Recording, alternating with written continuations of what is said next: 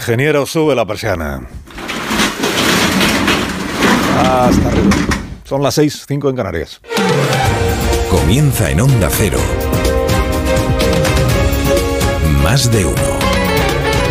Dirección de sonido, Fran Montes. Ya es miércoles, 29 de marzo del año 2023. Se va terminando marzo y parece que ya estemos en junio. Suben otro poco hoy las temperaturas máximas. Vamos a llegar a los 30 grados en zonas de Andalucía y del Cantábrico.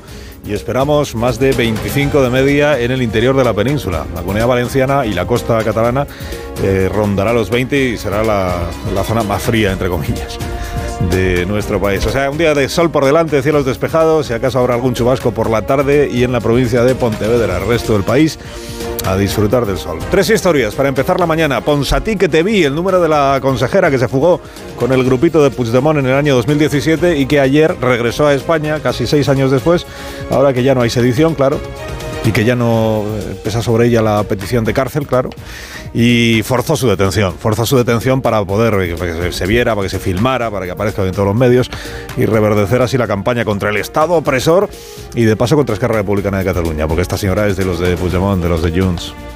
Marlasca ni dimite ahora ni dimitirá nunca. Al juez ministro le ha dicho el Tribunal Supremo que la destitución del coronel Pérez de los Cobos fue arbitraria, que no estuvo fundamentada. El Ministerio alega que la pérdida de confianza sigue vigente y que a otra cosa mariposa. Y la política nuestra de cada día, el PP aventaja al PSOE en dos puntos y medio tras la moción de censura, encuesta que publican esta mañana algunos diarios. Repuntan los socialistas y repunta Vox. Y no levanta cabeza Podemos, está en guerra con Yolanda Díaz y sufriendo el ninguneo de Sánchez a Yone Belarra. No la deja aparecer en la rueda de prensa del Consejo de Ministros. Más de uno. Alsina en Onda Cero. Vamos a la primera historia de la mañana, que es el numerito, la película que se montó ayer la señora Ponsatí. Clara Ponsatí fue consejera de Educación del gobierno de Carles Puigdemont, por tanto formó parte del grupo aquel que proclamó la independencia, que organizó el referéndum aquel ilícito del 1 de octubre, hablamos del año 17 naturalmente, y que luego alegando que el pueblo se había pronunciado, pues se fue al Parlamento a decir hay que a, asumir y ejecutar el mandato popular, por tanto tenemos que proclamar la independencia, proclamaron la independencia, la República Catalana y al día siguiente estaban marchando la mitad de ellos a Marsella y de Marsella a Bruselas. Y la señora Ponsatí a Escocia, que es donde pasó la mayor parte de esto que ella llama su, su, exilio y que en realidad para la justicia española es una huida. Una huida porque se fue cinco minutos antes de que el fiscal general del Estado presentara la querella correspondiente ya sabiendas de lo que se le venía encima. Bueno, pues cinco años y medio después ha regresado la señora Ponsatí a España. Ella sí, Puigdemont no. Hay una notable diferencia entre la situación en la que ahora, ahora, ahora, después de la reforma del Código Penal del presidente Sánchez, se encuentra ella o se encuentra Marta Rovira, la número dos de Esquerra Republicana de Cataluña, y la situación en la que se encuentra el señor Puigdemont. Ya hemos explicado aquí más de una vez. La diferencia es de qué delitos siguen acusados ya no hay sedición y por tanto a la señora Ponsatí y a la señora Rovira ya ni se les eh, persigue o se les busca por sedición, ni por tanto se les reclama pena de prisión por lo que hicieron en el 17, no porque haya cambiado lo que hicieron en el 17, lo que ha cambiado es el Código Penal. Se encargó Sánchez con la mayoría parlamentaria correspondiente de vaciar del Código Penal el delito de sedición, que era el más grave de los que estaba acusados esta señora Ponsatí y también la señora Rovira. A Puigdemont lo que le pasa es que sigue acusado de malversación agravada, que es eh, lo que trae consigo penas de prisión. Y por eso Puigdemont dice, no, yo hasta que el Tribunal Europeo este no se pronuncie sobre mi inmunidad parlamentaria, mientras no deje claro el Tribunal Europeo que yo, como soy eurodiputado, porque para eso me presenté a las elecciones europeas, para tener el, el aforamiento, que a mí no se me puede tocar un pelo, mientras no lo diga el tribunal, yo por si acaso en España no me persono. Porque lo de ir a la cárcel ya se sabe desde el año 17 que no está en los planes del señor Puigdemont. La señora Ponsatí se vino a España, bueno, de, primera hora iban en, en, el coche que, en el que la traían a, España, iban grabándola en el vídeo para que ella fuera comentando la situación, con unos planos hermosísimos de las señales de tráfico para que se viera cómo iban llegando a Girona, luego camino de Barcelona, como si fuera una cosa verdaderamente apasionante. Eh, y en realidad todo estaba, todo era una, una puesta en escena, porque la señora Ponsatí sabía perfectamente lo que iba a suceder. Podían suceder dos cosas. Una, eh, si ella se hubiera presentado nada más pisar España en el juzgado, en el primer juzgado que hubiera visto, en la primera comisaría de policía, y hubiera dicho, tengo, noticias desde hace casi seis años de que hay una querella que me afecta y que por tanto el, juez del Tribunal Supremo, Pablo Llarena, quiere interrogarme. Si hubiera hecho eso, pues ni detención ni nada. Le hubieran dicho, pues sí señora, lo que hay contra usted es esto, eh, y tal día tiene usted que presentarse en el, en el y ya está. y se habría ido para su casa porque no está acusada de nada suficientemente grave como para meterla en prisión preventiva, como ella. Esta era la primera opción, que es la que no habría tenido pues mayor eco mediático. Hubiéramos sabido todos que la señora Ponsatí se había presentado en comisaría y que la habían mandado para su casa diciéndole el tal día se presenta usted para que la interrogue y ya está. Pero ella eligió lo otro. ¿Qué era lo otro? No personarse en comisaría ni en el juzgado. Eh, mantener, digamos, su, su, impugnación eh, de la orden de detención de Yarena, del proceso judicial que hay en España, ¿no? Y ella sabía que en cuanto la policía tuviera noticia de que se encontraba en Barcelona, pues tiene una orden de detención que tiene que cumplir y eso es lo que ocurriría. Y eso es en efecto lo que ocurrió. Primero la señora Ponsatí se fue al Colegio de Periodistas de, Cataluña, que le abrió su sede para que pudiera dar una rueda de prensa. Y allí ella explicó, como jurista que no es, allí ella explicó pues que la orden de detención es ilegal, que ella tiene inmunidad parlamentaria porque es eurodiputada, que, el, que el juez de Arena siempre se equivoca, que la justicia europea siempre le da la razón a ella, bla, bla, bla, bla. bla. Y luego ya salió a la calle con la cámara que le seguía grabando, con el abogado Boye que seguía con ella, con los adeptos que la seguían a donde fuera. Y se, y se dio una vuelta por allí, pues por, cerca, de la, cerca de la catedral, camino al mercado del Bol, creo que iba, bueno. Y naturalmente apareció un, un mozo de escuadra, policía, eh, tan catalán como la señora Ponsatí, que le dijo, oiga, perdóneme que es que tiene una orden de detención, tengo que cumplir una orden de detención, entonces si no le importa a usted me acompaña, que vamos a comisaría un momento y hacemos los papeles. Y este es el momento que la señora Ponsatí estaba buscando y que en efecto se produjo. És tan amable d'acompanyar-me, és, és tan amable d'acompanyar-me, sisplau. Està intentant de tenir a una eurodiputada que té immunitat. Sí? Eh? M'acompanya, sisplau, és tan amable? És tan amable? Sisplau, acompanyi'm. Deseu a la Clara, home! Deseu a la Clara! Estos son los adeptos de la señora Ponsatí. La de en paz a la clara, puta España, la tele de España. tele de España. Para, para, para la justicia.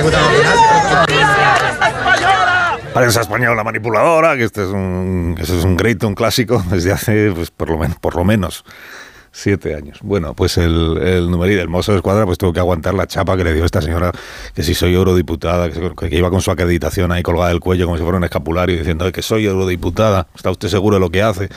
Bueno, pues estaba muy seguro, claro, el policía. El policía tiene muy claro que tiene una orden de detención, pues la hace cumplir, la cumple y ya está. Bueno, ¿y después qué pasó? Pues nada, que la señora Ponsatí fue informada de lo que hay contra ella. Como no acarrea, ya les he dicho, pena de prisión, pues eh, estuvo un ratito en detenida, un ratito, eh, cua- cuatro horas, y, para casa. Y para casa con, con la cita correspondiente para personarse y, que el juez instructor del caso pues le, le tome declaración. Y esto es lo que hay, y esto es lo que hay. Y dirá usted, ¿esto significa que ya van a venir los demás? Bueno, pues, pues no. No, es probable que la que venga sea Marta Rovira. Cuando se reformó la sedición, bueno, no se reformó, cuando se derogó el delito de sedición, ya se dijo en su momento, acuérdese de aquella página del diario El País tan reveladora, que ilustraba lo de lo que en principio iba a ser una reforma del delito de sedición, que al final acabó siendo el borrado del delito de sedición del Código Penal, ilustró aquella información con una fotografía de Oriol Junqueras con Marta Rovira.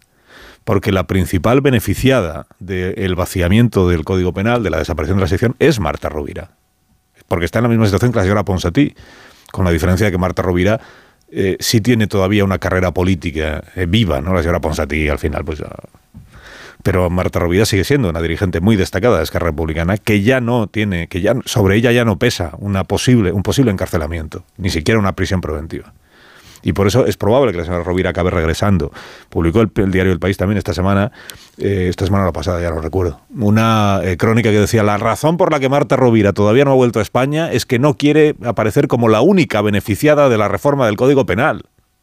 Para que no parezca que ahora es ella la traidora a los principios de, de la causa catalana y de la independencia. Bueno, pues ahora que ya no es ella la única, ya ha abierto caminito la señora Ponsatí, pues igual detrás viene la señora Rovira. El que no va a venir es Puigdemont. Ya les he explicado por qué. Mientras exista la malversación agravada y la posibilidad de una pena de prisión, el señor Puigdemont no viene. Y luego hay otra interpretación que hoy aparece en la prensa de, Ca- de Cataluña, claro, en la prensa de Barcelona, que es estos de Junts per Catalunya, en vísperas de unas elecciones, genera- eh, eh, unas elecciones municipales, estos de Junts per Catalunya están en hacerse ver, en volver a tener protagonismo y en afearle a Esquerra Republicana que haya pactado con el Partido Socialista, partido represor, eh, carcelero y todo aquello, que haya pactado una reforma del Código Penal que al final ha servido para poca cosa en la medida en la que el señor Puigdemont todavía no ha regresado y sigue pesando sobre él una orden de detención. Entonces es la manera de afearle a Esquerra Republicana que ha traicionado eh, los principios de la causa independentista. Y de eso va todo esto que se está produciendo y todo lo que se va a producir de aquí al 28 de mayo.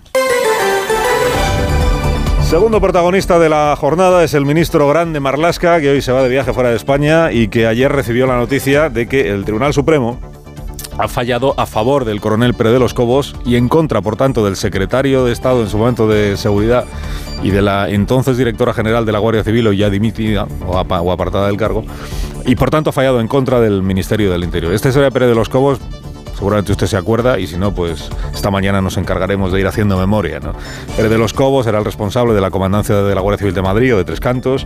El juzgado le encargó una investigación a la Guardia Civil en calidad de policía judicial respecto de la manifestación del 8 de marzo del año 2020, que había pasado ahí, si alguien había incurrido en alguna en alguna irregularidad o comportamiento delictivo. El Ministerio se enteró de una parte de esa investigación porque apareció publicada en un periódico, se enfadó muchísimo el Ministerio, la directora Gámez, directora de la Guardia Civil, se enfadó muchísimo, dijo, pero ¿esto qué es?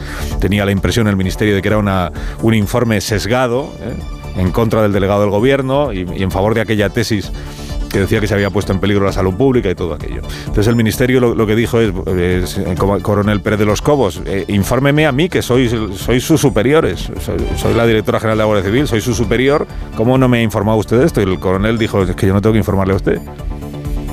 Tengo que informar a la jueza que dirige esta investigación, no a usted. Y además la jueza nos ha pedido sigilo. Nos ha pedido que no se lo contemos, que no informemos a nadie de lo que estamos, de lo que estamos bueno, se enfadó o se, o se contrarió. Eh, la directora de la Guardia Civil, el secretario de Estado, se cargaron a. Bueno, se cargaron, destituyeron, relevaron de su, de su cargo al coronel Pérez de los Cobos. Entonces el coronel presentó un recurso ante el juzgado porque dijo: Oiga, esto es arbitrario, no hay motivos para relevarme. Y en primera instancia ganó el, el recurso. El primer juez que se pronunció le dio la razón a él y no se la dio al ministerio. Dijo, es verdad que eh, se pueden alegar razones de pérdida de confianza para, para, quitar de su puesto a un alto cargo, es verdad, pero no puede hacerse porque sí. Tiene que estar fundamentado, tiene usted que explicar por qué lo hace. Y la explicación que ha dado el ministerio, la que dio la directora general de la Guardia Civil, la explicación pues no es válida. Porque esto de que no ha informado de algo de lo que no tenía obligación de informar no vale como argumento. Bueno, eso fue lo primero, pero el gobierno dijo recurro, recurro. La abogacía del Estado estaba ahí para defender al ministerio. Y en segunda instancia, Audiencia Nacional, efectivamente le dio la razón al gobierno y se la quitó a Pérez de los Cobos. Y ese día el ministerio dijo, eh, lo que nosotros decíamos. Pero recurrió a su vez el coronel al Tribunal Supremo, que ya es como la última instancia. Y el Supremo ayer dijo, pues tiene razón el coronel Pérez de los Cobos y no la tiene el Ministerio del Interior. Entonces le preguntaron al ministro Grande Marlasca, oiga, a usted, que además es juez, juez de larga trayectoria y muy en su día muy prestigioso. A usted que el Tribunal Supremo le acaba de decir que esta destitución fue arbitraria, todavía no se conoce la sentencia completa, solo se conoce el fallo, la decisión, no los argumentos. A eso se agarra también el Ministerio y dice, no es que lo vamos a estudiar. Pero vamos a la pregunta de ministro Grande Marlasca, ¿tiene usted en la cabeza la posibilidad de dimitir después de este revés judicial? La respuesta, por supuesto, es que ni de broma. No es mi intención en modo alguno dimitir. Vuelvo a repetir que las falta, las razones objetivas de pérdida de confianza y por lo tanto la consideración de la falta de idoneidad para el ejercicio de un puesto de responsabilidad se mantienen en la actualidad. Dice el, el, ministro que no tiene intención de dimitir, que es lo mismo que dijo cuando salió la primera sentencia, que ya en su día dijo que la decisión estaba mal tomada o mal ejecutada, ¿no? Intención de dimitir, ninguna. Ninguna. Y lo de los altos estándares que decía la semana pasada sobre la profilaxis y no sé cuántas cosas más. El alto nivel de exigencia ética, todo eso en este caso no, afecta, porque como no es un caso de corrupción, dicen en el ministerio. Eh, por cierto, por cierto, el caso de la directora general de la Guardia Civil, María Gámez, elevada por el ministro la semana pasada a la condición de ejemplo para este país y para todos los funcionarios y altos cargos por haber presentado la dimisión sin que ella esté afectada ni investigada por ningún asunto, solo porque el marido ha sido imputado por una, eh, un presunto trato de favor de la Junta de Andalucía. Marido que con sus hermanos primero trabajaba para la administración andaluza en la época de, del Partido Socialista y luego se pasaron a la empresa privada y fueron inmediatamente contratados por la propia administración andaluza y ahí empezaron a hacer pues un dinero, un dinero. Digo, por cierto, el diario ABC publica esta mañana que el marido de Gámez se compró tres pisos, los tres eh, sumados salía un millón de euros, entre el año 2009 y 2012. O sea, en tres años se compró tres pisos. Dice que, la, que dos de los pisos los compraron a, a pachas, a medias, entre él y su esposa la después directora general de la Guardia Civil. El marido de Gámez compró tres pisos en la etapa bajo investigación judicial, claro, un millón de euros. para tres adquisiciones inmobiliarias en tres años, pues es lo que tiene a la, a la Policía Judicial pues un poco mosca. Es lo que tiene investigando y pidiendo papeles a la agencia tributaria y viendo a ver ese dinero, que es un dinero, ese dinero de dónde sale y hasta qué, punto, está justificado el incremento este patrimonial en tan poco tiempo y en un momento además de crisis financiera. Claro, si la directora general, después directora de la Guardia Civil, era con su marido compradora de dos pisos y está por justificar el origen del dinero, todo presuntamente, claro, porque forma parte de una investigación judicial, digamos que el asunto ya no es tan aparentemente inocuo para ella como podía parecerlo la semana pasada. Y a lo mejor es que de todo esto ya tenía noticias, a lo mejor digo, a lo mejor de todo esto ya tenía noticias. El ministro del Interior o el gobierno de España, cuando la semana pasada empujó a la directora general de la Guardia Civil para que presentara ya su renuncia. Y la tercera historia de la mañana es que la vida política sigue después de la moción de censura, que parece que a la luz de la encuesta que publica esta mañana el Heraldo ha, beneficiado al Partido Socialista y a Vox, que repuntan en su intención de voto, aunque el PP sigue por delante, y a quien no ha beneficiado es a Podemos, que sigue como sigue a la espera de ver si terminan de poner el huevo eh, los de Yolanda Díaz, el yolandismo y el paulismo, y además eh, el, el errejonismo y el, y el colauismo y todos los que están ahí en a ver si terminan de poner el huevo sobre si se presentan juntos a las elecciones o qué es lo que pasa.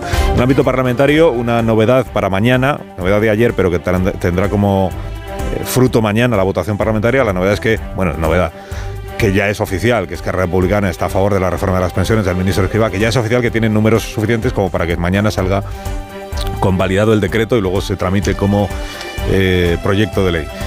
Ministro Escriba mañana eh, podrá acudir al Congreso y, asistir a la victoria parlamentaria, digamos, de su reforma que él sigue defendiendo frente a todos los críticos de los que dice el ministro que es que llevan años equivocados y que la reforma esta es buena, que claro es suya, que tampoco es una sorpresa que él diga que es buena y que los que la critican pues están equivocados. ¿Qué va a decir? Y respecto del Consejo del Poder Judicial, que se habrá usted levantado diciendo, pero, pero ¿qué ha pasado con el Araquiri este que se iban a hacer los vocales de izquierdas del... Bueno, pues que no. Que no, que se quedó solo Álvaro Cuesta, el socialista, animando a los demás vocales a que presentaran su renuncia. Que los demás le han dicho que, sentido tiene. Que nos vamos y que... No, así no funciona el Consejo, ya, si ya está medio que no funciona. Y como se quedó solo en su intención de que dimitieran los demás, pues tampoco consta que haya dimitido él. Más de uno en Onda Cero. Donde Alsina.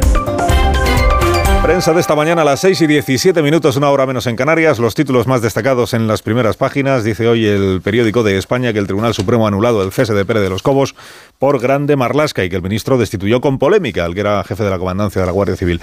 En el diario ABC, además de lo de María Gámez, dice solo el gobierno podrá decretar el secreto de actos y documentos. Es la nueva ley de secretos oficiales que rebaja o rebajaría la desclasificación automática a los 45 años y que permitiría el acceso motivado a las personas afectadas y también a los periodistas. La vanguardia, la exconsejera Ponsatí vuelve a Cataluña y el juez la deja en libertad. En el periódico de Cataluña, Ponsatí, regreso y detención express, con esta fotografía en primera página de la señora mostrando el escapulario de la acreditación del Europarlamento. En el diario El País, eh, alta tensión en Francia en la décima jornada de protestas. Una entrevista con el ministro Escribá que dice que los críticos con la reforma de las pensiones llevan 20 años equivocándose. En el diario El Mundo ponen en boca de un mando anónimo de la Guardia Civil una frase. Lo de Pérez de los Cobos fue la vendetta del peor ministro. En el diario La Razón, Feijó forja una alianza con los principales agentes económicos y sociales. Dice esta mañana el Confidencial que el gobierno estudia distintas vías legales para no readmitir a Pérez de los Cobos. En el español, que el cese de Pérez de los Cobos era conocido por Moncloa, según reveló el director, de la, el director operativo de la Guardia Civil al juez. El Independiente dice que Interior tendrá que restituir a Pérez de los Cobos como jefe de la Guardia Civil en dos meses y en el diario.es que el rechazo de los vocales progresistas a dimitir en bloque sentencia la renovación del Poder Judicial. ¿Qué Día Internacional celebras esta mañana? Elena, bueno, buenos días. Muy buenos días, Carlos. Este 29 de marzo se celebra el Día del Piano, un instrumento que nace oficialmente en el siglo XVIII, aunque cuenta con miles de años de historia porque es producto de la evolución de otros instrumentos musicales. Hay que remontarse a la Edad de Bronce para encontrar el primer instrumento relacionado con el piano. Era la cítara, un instrumento muy parecido a la guitarra, pero el inventor del piano moderno, que es lo, lo, que conocemos hoy, fue un italiano llamado Bartolomeo Cristofori, que lo bautizó como clavicémbalo col piano e forte, que significa clavecín con sonido suave y fuerte. El nombre con el tiempo se acortó a pianoforte y finalmente piano. Los músicos tardaron un tiempo en interesarse por este instrumento. Las primeras composiciones para piano son de otro italiano, Lodovico Giustini. Hoy es el día número 88 de este 2023. 88 son las teclas que tiene este instrumento. Por eso se eligió esta fecha y por eso hoy también celebramos el Día Mundial del Piano. Más de uno en Onda Cero.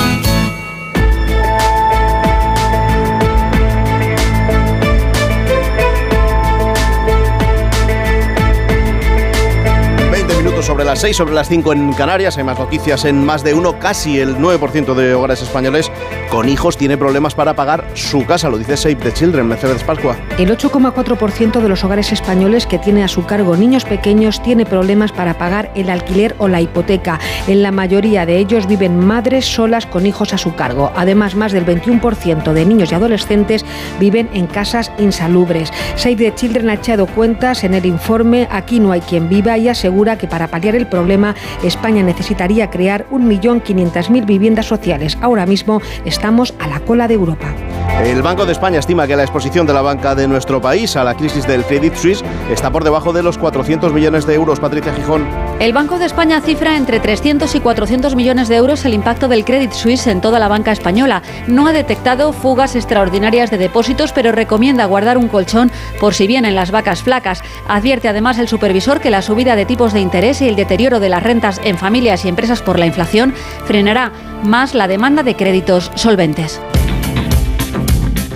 A las 6 y 21, hora menos en Canarias, la actualidad deportiva que pasa por la derrota anoche de la selección. Ana Rodríguez, buenos días. Hola, ¿qué tal? Buenos días. En el segundo partido llegó la derrota para la selección de Luis de la Fuente. 2-0 cayó España anoche en Escocia en un muy mal encuentro del combinado español, sobre todo en la segunda mitad, que no encontró nunca las herramientas para encarar el choque ante el conjunto escocés que se coloca líder del grupo de esta clasificación para la Eurocopa 2024. Hacía 10 años que España no caía en un partido de clasificación para la Euro y 7 que no perdía por más de un gol. A pesar de la mala imagen, esta era la reflexión del seleccionador de Luis de la Fuente tras la derrota. Yo sigo convencido de que este es el camino, así se lo he dicho a los jugadores. Ellos me conocen bien y yo les conozco también bien y seguro que iremos puliendo esos detalles y, creciendo en el rendimiento. Cuando tengamos más oportunidades. El problema es que ya hasta junio no tenemos otra, otra oportunidad. Ese es el problema nuestro. Pero eh, lo conozco y lo reconozco perfectamente. Muy poca autocrítica, tanto de Luis de la Fuente como de los jugadores. El único que habló claro fue Dani Ceballos.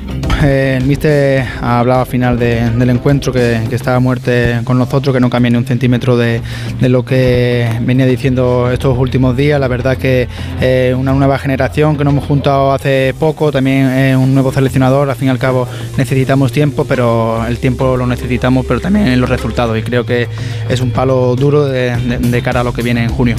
Y es que la próxima cita de la selección será ya el 15 de junio en las semifinales de la Liga de las Naciones ante Italia. Además, también jugó ayer la selección sub-21, partido amistoso, empate a cero ante Francia. Hoy a las 7 menos cuarto cita con el fútbol femenino porque el Barça juega en el Camp Nou la vuelta de los cuartos de final de la Champions femenina ante la Roma con la ventaja del 0-1 conseguida en la ida. En tenis, Carlos Alcaraz se impuso en Miami por un doble 6-4 a Tommy Paul y esta madrugada se medirá en cuartos de final a Taylor Fritz. Y en baloncesto, en partidos de Euroliga, victorias ayer de Basconia ante Alba Berlín y del Barcelona en Atenas ante Panathinaikos. Hoy a las 7 Estrella Roja Valencia y a las 9 menos cuarto Real Madrid Fenerbahce.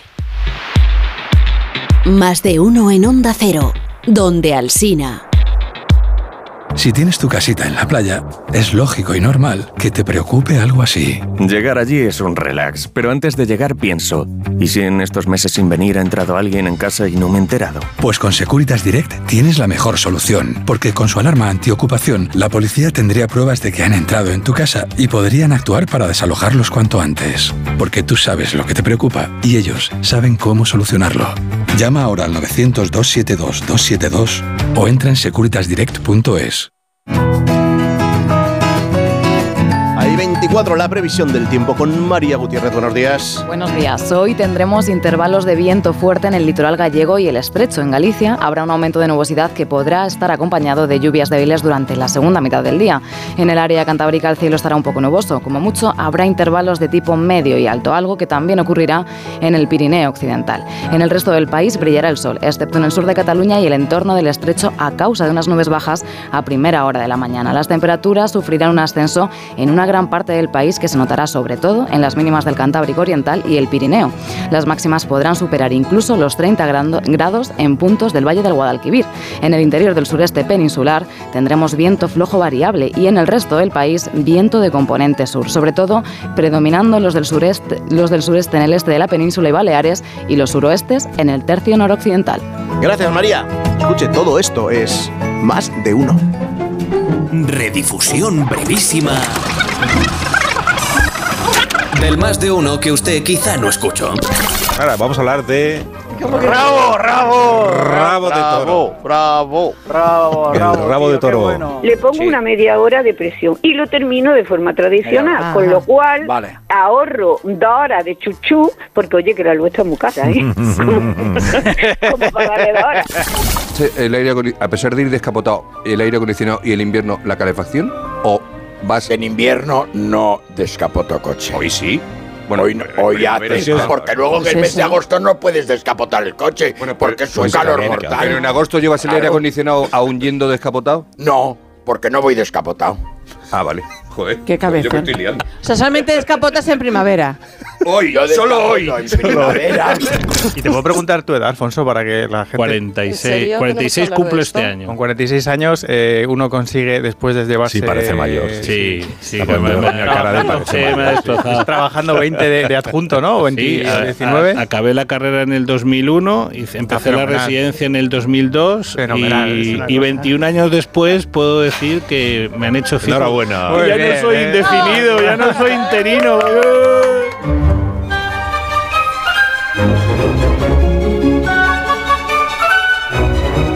Más de uno. En Onda Cero. Onda Cero.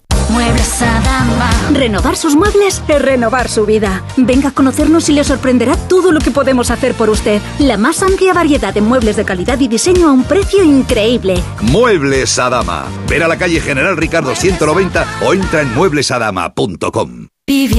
Si te preocupas de buscar el mejor colegio para tus hijos y los mejores especialistas para tu salud, ¿por qué dejas la compra-venta de tu vivienda en manos de la suerte? Confía en Vivienda 2. Entra en vivienda2.com, la empresa inmobiliaria mejor valorada por los usuarios de Google. Con los ojos cerrados, vivienda 2. El 2 con número.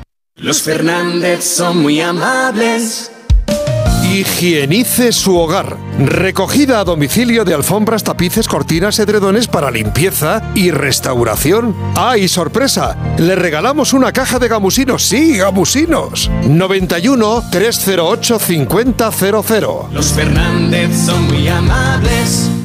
¿Problemas de humedad? Iberdeco Humedades es la solución. Devolvemos la salud a tu vivienda con nuestros tratamientos antihumedad definitivos, de principio a fin, hasta 30 años de garantía. No lo pospongas más. Solicita ahora un diagnóstico gratuito en iberdecohumedades.es 910 31 10. Cecchini es el vermut artesano y tradicional de Madrid. El vermut de toda la vida con la calidad y sabor de siempre. Pídelo en tu bar o terraza preferidos, de grifo o botella. También puedes comprarlo en las tiendas de tu barrio y en vermutcecchini.com. Su sabor te conquistará. Vermut Cecchini, tu vermut. Los gabinetes de Julia Otero. Y sobre todo nos parece un estudio muy debatible, muy interesante. ¿Por qué la clase trabajadora está retrocediendo en el mundo de la cultura? Vamos a hablar de cosas serias y de cosas importantes del bolsillo, de las pensiones, que son y serán desde luego un asunto principal por el envejecimiento enorme de la población. La verdad tenía previsto hacer un debate mucho más, mm, mucho más divertido, más ligero, ¿no? Pero la actualidad nos ha venido así, así que no hay más remedio que encargar el diente a esto. Debates personales para aprender, compartir y descubrir otras formas de pensar. Julia en la Onda, cada tarde a las 3 y cuando quieras en la web y en la app de Onda Cero. Te mereces esta radio. Onda Cero, tu radio. La pareja que más triunfa en las madrugadas. Lady Gemma Ruiz, buenas noches. Muy buenas noches, José Luis Salas. ¿Todo listo? Nuevo. Actualidad, entretenimiento y compañía. Lo que toca ya es ir abriendo el kiosco de prensa. Vas a jugar al Comecocos con Gemma Ruiz. Vamos con ello. Esta es la radio para la España de trasnocha. No son horas. José Luis Salas y Gema Ruiz. De lunes a miércoles a la una y media. Los jueves a las tres. Y siempre que quieras. En la web y en la app de Onda Cero. Te mereces esta radio. Onda Cero. Tu radio.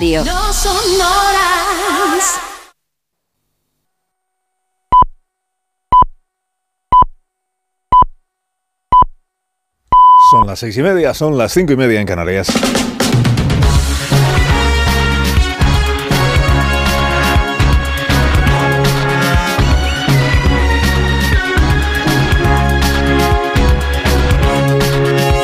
Comienza el día en Onda Cero. Es miércoles 29 de marzo de 2023. Amanece en Barcelona hoy a las 7 y 40 minutos. En Alicante a las 7 y 52, en Logroño a las 8 en punto, en Cádiz a las 8 y cuarto de la mañana. Las temperaturas vuelven a subir otro poco y para hoy tendremos máximas de 31 grados en Sevilla, en Bilbao como en Granada y Córdoba. Vamos a llegar a los 30 y nos quedaremos muy cerca en puntos del interior de la península como Castilla-La Mancha o La Rioja. Más cerca de los 20 estaremos en Galicia y en la costa mediterránea. El tiempo sigue siendo estable con sol, pero también con nubes recorriendo los cielos de Andalucía, la mitad oeste del país y el norte. Pero solo podrían caer algunas gotas de lluvia en el sur de Galicia durante la tarde. En el estrecho, por cierto, el viento de levante sigue cogiendo fuerza. El Ministerio de Agricultura, Pesca y Alimentación convoca para este miércoles una nueva reunión de la llamada cadena alimentaria. Para analizar de nuevo el impacto de las medidas puestas en marcha por el gobierno para hacer frente a la subida de precios cuando se cumplen tres meses de la entrada en vigor del último decreto. El ministro Luis Planas dijo en el mes pasado que el precio de los alimentos ya había tocado techo, pero según los datos del INE, en febrero siguió al alza hasta el 16,6% y según las previsiones del Banco de España seguirán subiendo en los próximos meses. El Ejecutivo debate si se deben tomar otras medidas, pero de momento piden a los supermercados que recorten sus márgenes de beneficio para reducir el coste de la cesta de la compra. El Congreso de los Diputados, como es habitual los miércoles, se celebra la sesión de control al Gobierno. Con preguntas a Calviño sobre la situación económica, a Yolanda Díaz sobre la creación de empleo o a Marlasca sobre la dimisión de la directora de la Guardia Civil.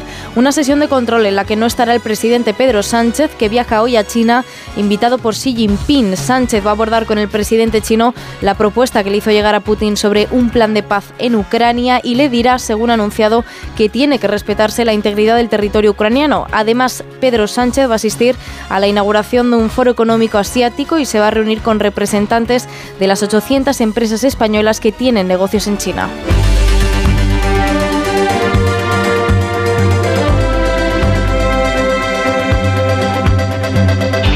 Que evidentemente se trata de una cuestión de forma y no de fondo. La pérdida de confianza y la falta de idoneidad para el ejercicio de un puesto de responsabilidad por el parte del coronel Pérez de los Cobos fue la causa de su cese, se mantiene en la actualidad.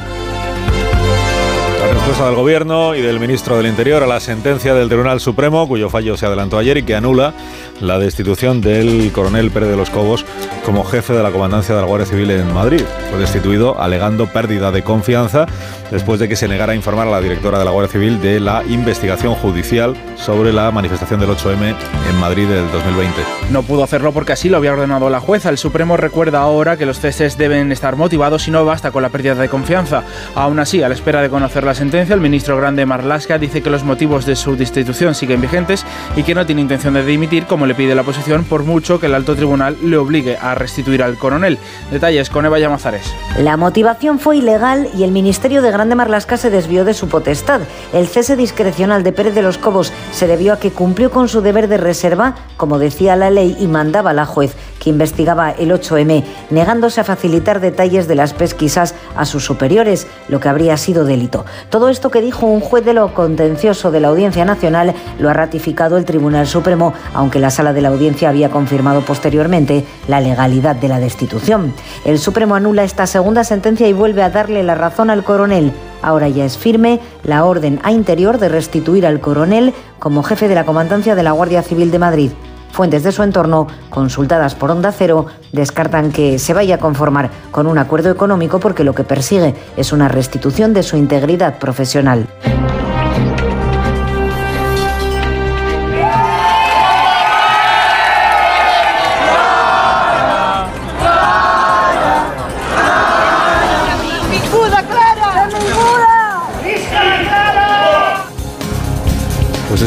En el que Santa Clara Ponsatí salía anoche de la Ciudad de la Justicia de Barcelona después de pasar cinco horas detenida. Hasta el año 17 consejera de Educación de Puigdemont, la Generalitat de Cataluña, y desde entonces estaba reclamada por su participación en el proceso y desde entonces se ha evitado pisar España para no responder de aquellos actos. Ayer hizo saber que se dirigía a nuestro país sabiendo que sería detenida si no se presentaba ella voluntariamente pero que después sería puesta en libertad porque ya solo se le atribuye un delito de desobediencia. Que no contempla la pena de cárcel. Después de la reforma del Código Penal impulsada por el Gobierno, que derogaba la sedición, el juez instructor, Pablo Llarena, solo la reclamaba por desobediencia. Después de más de cinco años fugada, primero en Escocia y luego en Bélgica, Ponsatí llegó ayer a Barcelona, pero no se presentó voluntariamente ante el juez. Sino que dio primero una rueda de prensa en la que dijo que no reconocía la legitimidad de Llarena para procesarla y en la que aseguraba que al ser eurodiputada la inmunidad le amparaba. Es precisamente lo que dijo cuando la quiso detener un mozo de escuadra mientras Ponsatí daba un paseo por el barrio gótico de la ciudad. Onda Cero Barcelona, Marcos Díaz. La exconsejera de Educación y europarlamentaria tendrá que comparecer el 24 de abril en el Tribunal Supremo para que le comunique que está acusada de desobediencia. Por lo demás, Clara Ponsatí ha quedado en libertad provisional tras declarar durante más de cuatro horas en la Ciudad de la Justicia de Barcelona. Hasta allí fue trasladada por los Mossos después de detenerla en pleno centro de Barcelona. És tan amable d'acompanyar-me, sisplau. Detenir a una eurodiputada que té immunitat. Sí? Vostè està segur És tan que vol amable? fer això? Sisplau, acompanyi'm. La exconsejera previamente había explicado la razón de su regreso. No he vingut a fer cap pacte. No he venido a hacer ningún pacto con el Estado, sino a denunciar la vulneración sistemática de nuestros derechos. Tres drets. El independentismo denuncia que se han vulnerado sus derechos de europarlamentaria, mientras que el PSC y el Partido Popular manifiestan que nadie está por encima de la ley. Quien sigue fugado es el expresidente catalán Carles Puigdemont, a quien el juez reclama por desobediencia y malversación agravada, un delito que sí conllevaría pena de prisión. Desde Bruselas, Puigdemont pedía ayer al Parlamento Europeo que actuara porque dice se produjo una detención ilegal y la Cámara no debe mirar a otro lado. té un problema que avui mateix requereix la seva intervenció. La presidenta Metzola no pot continuar callant quan a una eurodiputada, a una membre d'aquesta cambra, avui l'han detingut sense estar eh, cometent cap delicte. En el Partido Socialista cree que la vuelta a España de Clara Ponsatí se debe a una pugna entre Junts per Cat y Esquerra ante las elecciones municipales y desde Esquerra Republicana, Junqueras le ha recordado a la exconsejera que si puede venir a España sin riesgo de entrar en la cárcel es gracias a la reforma del Código Penal que su partido pactó con el gobierno. 7 menos 23, una menos en Canarias. No hay acuerdo entre los vocales de izquierda del Consejo del Poder Judicial para dimitir todos a la vez. Mañana en el Pleno la única dimisión que se hará efectiva, por tanto, será la de Concepción Sáez, porque ningún otro vocal se ha sumado a esta, a esta estrategia impulsada por Álvaro Cuesta. Ni siquiera él, que tampoco va a presentar su dimisión. Es el segundo intento de este vocal de pactar la dimisión en bloque y es la segunda vez que deca su estrategia. Sus compañeros progresistas no solo no le apoyaron, sino que le recriminaron esta iniciativa unilateral porque dicen ellos no tienen la culpa del bloqueo del Poder Judicial, sino que es responsabilidad del Parlamento, que es el que debe acordar los nombres para renovar el CGPJ. Además le han recordado que la dimisión en bloque no solucionaría nada y que el único que podría tener interés en que se produjese ahora este movimiento es quien lo escogió, es decir, el Partido Socialista, porque se recuperaría el debate público sobre la necesidad de renovación del órgano de gobierno de los jueces pendiente desde hace más de cuatro años. Llegará al Congreso el decreto con la reforma de las pensiones que aprobó el Gobierno y si no hay cambio será admitido y tramitado después como proyecto de ley para que pueda haber enmiendas. El ministro responsable, el señor Escribá, asegura que tiene asegurados ya los apoyos que necesita. Porque Esquerra votará a favor después de pactar que los trabajadores con jornada reducida por hijo a cargo coticen al 100% durante todo el periodo y no solo durante los primeros años. La reforma tendrá el voto en contra de la derecha. El Partido Popular asegura que no tienen la información suficiente, por lo que rechazarán el texto, a lo que Escriba ha respondido asegurando que tienen la misma información que la Comisión Europea. Caridad García. Salvo sorpresa, el Gobierno conseguirá mañana convalidar su Real Decreto Ley con la reforma de pensiones que establece un sistema dual para el cómputo y tres herramientas para reforzar los ingresos, destope de las bases máximas, cuota de solidaridad y ampliación del MEI. Tras negociar algunos puntos concretos, Escribá se asegura el voto de Bildu y de Esquerra, pero parece inevitable el rechazo del PP, que se niega a respaldar la norma porque a su juicio no garantiza la sostenibilidad del sistema. El ministro les acusa de buscar excusas. Cuando veo esto, aparte de excusas, excusas, excusas, lo que me suscita también es incoherencia, incoherencia, incoherencia. El Partido Popular ha ido a Bruselas a criticar la reforma diciendo que tenía deficiencias y al mismo tiempo dice en España que no la conoce. Con el último dato disponible, los nuevos jubilados están percibiendo ya una paga que supera los 1.500 euros al mes. Sigue sin control el incendio que afecta a la provincia de Castellón desde hace ya seis días. Se han quemado 46 kilómetros cuadrados y se espera que las llamas, con la mejora de las condiciones meteorológicas, faciliten puedan ser controladas. Eh, buscamos la última hora en Onda Cero Castellón con Lorena Pardo. Buenos días, Lorena. Buenos días. La noche ha sido favorable con humedad del 90% que facilita a esta hora que no haya prácticamente llamas. Se abre una ventana de oportunidad para poder controlar el incendio durante hoy, porque si no fuera así, el tiempo de mañana, otra vez fuertes rachas de viento de poniente, volverían a complicar la situación, como ha dicho la consellera de Administraciones Públicas, Gabriela Bravo. Todo el perímetro está muy caliente está, aunque se haya reducido mucho la llama, sigue activo por la, gran intensidad de calor que, que almacena y, por tanto fundamental esta ventana de oportunidad que nos da la meteorología para que el jueves cuando vuelva otra vez el viento de poniente y, una meteorología mucho más adversa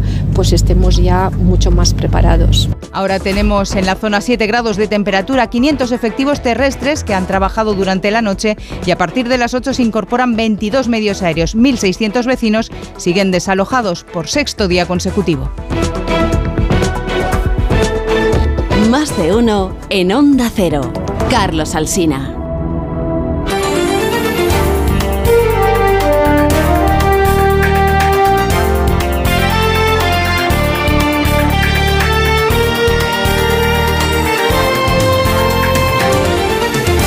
Noticias de esta mañana del miércoles, el PSOE acepta ampliar el plazo de enmiendas a la reforma de la ley del solo sí es sí para dar margen a un posible acuerdo con sus socios. Los grupos tendrán hasta el 10 de abril para presentar sus enmiendas y el texto se votará en el Congreso el día 20. Las negociaciones entre PSOE y Podemos están estancadas. Los socialistas aseguran que Igualdad no ha planteado aún ninguna alternativa, mientras el PP exige más urgencia. El Supremo admite el recurso de la Generalitat Valenciana contra el recorte del trasvase Tajo Segura. Y ha ordenado la apertura de una pieza separada para valorar la aplicación de medidas cautelares. El Consejo reclama su suspensión. Acusa al Ministerio de Transición Ecológica de vulnerar los principios de buen gobierno y transparencia y advierte de que el recorte provocará pérdidas de casi 500 millones de euros. Un juez de Estados Unidos ha citado a declarar al ex vicepresidente Mike Pence por el asalto al Capitolio. Quiere conocer las conversaciones que mantuvo con Donald Trump antes del asalto. Ese 6 de enero Mike Pence estaba presidiendo en el Senado la sesión que iba a certificar la victoria de Biden. El ex vicepresidente se ha manifestado los últimos meses en contra de Trump por ponerle, dice, en peligro.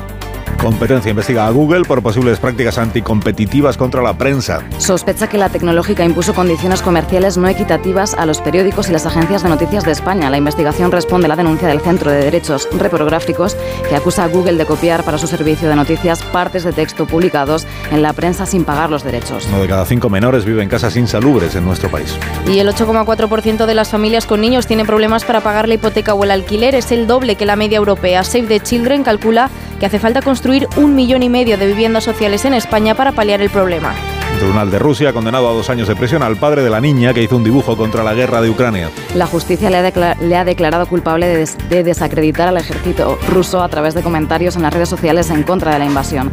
El hombre de 53 años ha huido. La persecución contra él y su hija de 13, que está en un centro de menores, empezó hace un año por un dibujo de ella contra la guerra. Y han descubierto el mayor agujero negro visto hasta ahora. Se encuentra a unos 2.000 millones de años luz de la Tierra y tiene una masa equivalente a la de 30.000 millones de soles. Este agujero negro no se había descubierto hasta ahora por un efecto óptico llamado lentes gravitacionales. Las galaxias tras las que se escondía estaban desviando la luz. En Onda Cero, más de uno.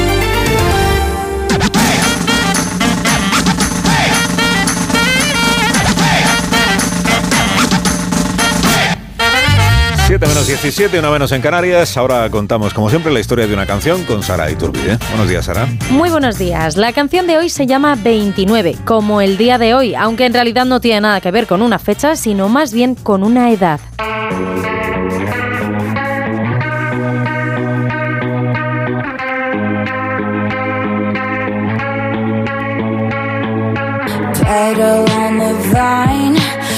Young to drink wine. Just five years of bleeder, student and a teacher. Demi Lovato empezó a salir con Wilmer Valderrama, actor de la serie Aquellos Maravillosos 70, cuando ella tenía 17 años y el actor 29, y estuvieron juntos 6 años. En la canción no se hace ninguna referencia explícita a nadie, pero solo hace falta escuchar la letra para entender de qué habla. Dice, por fin tengo 29 años, igual que los que tú tenías en ese momento. Pensé que era un sueño de adolescencia, una fantasía, pero ¿era mía o tuya?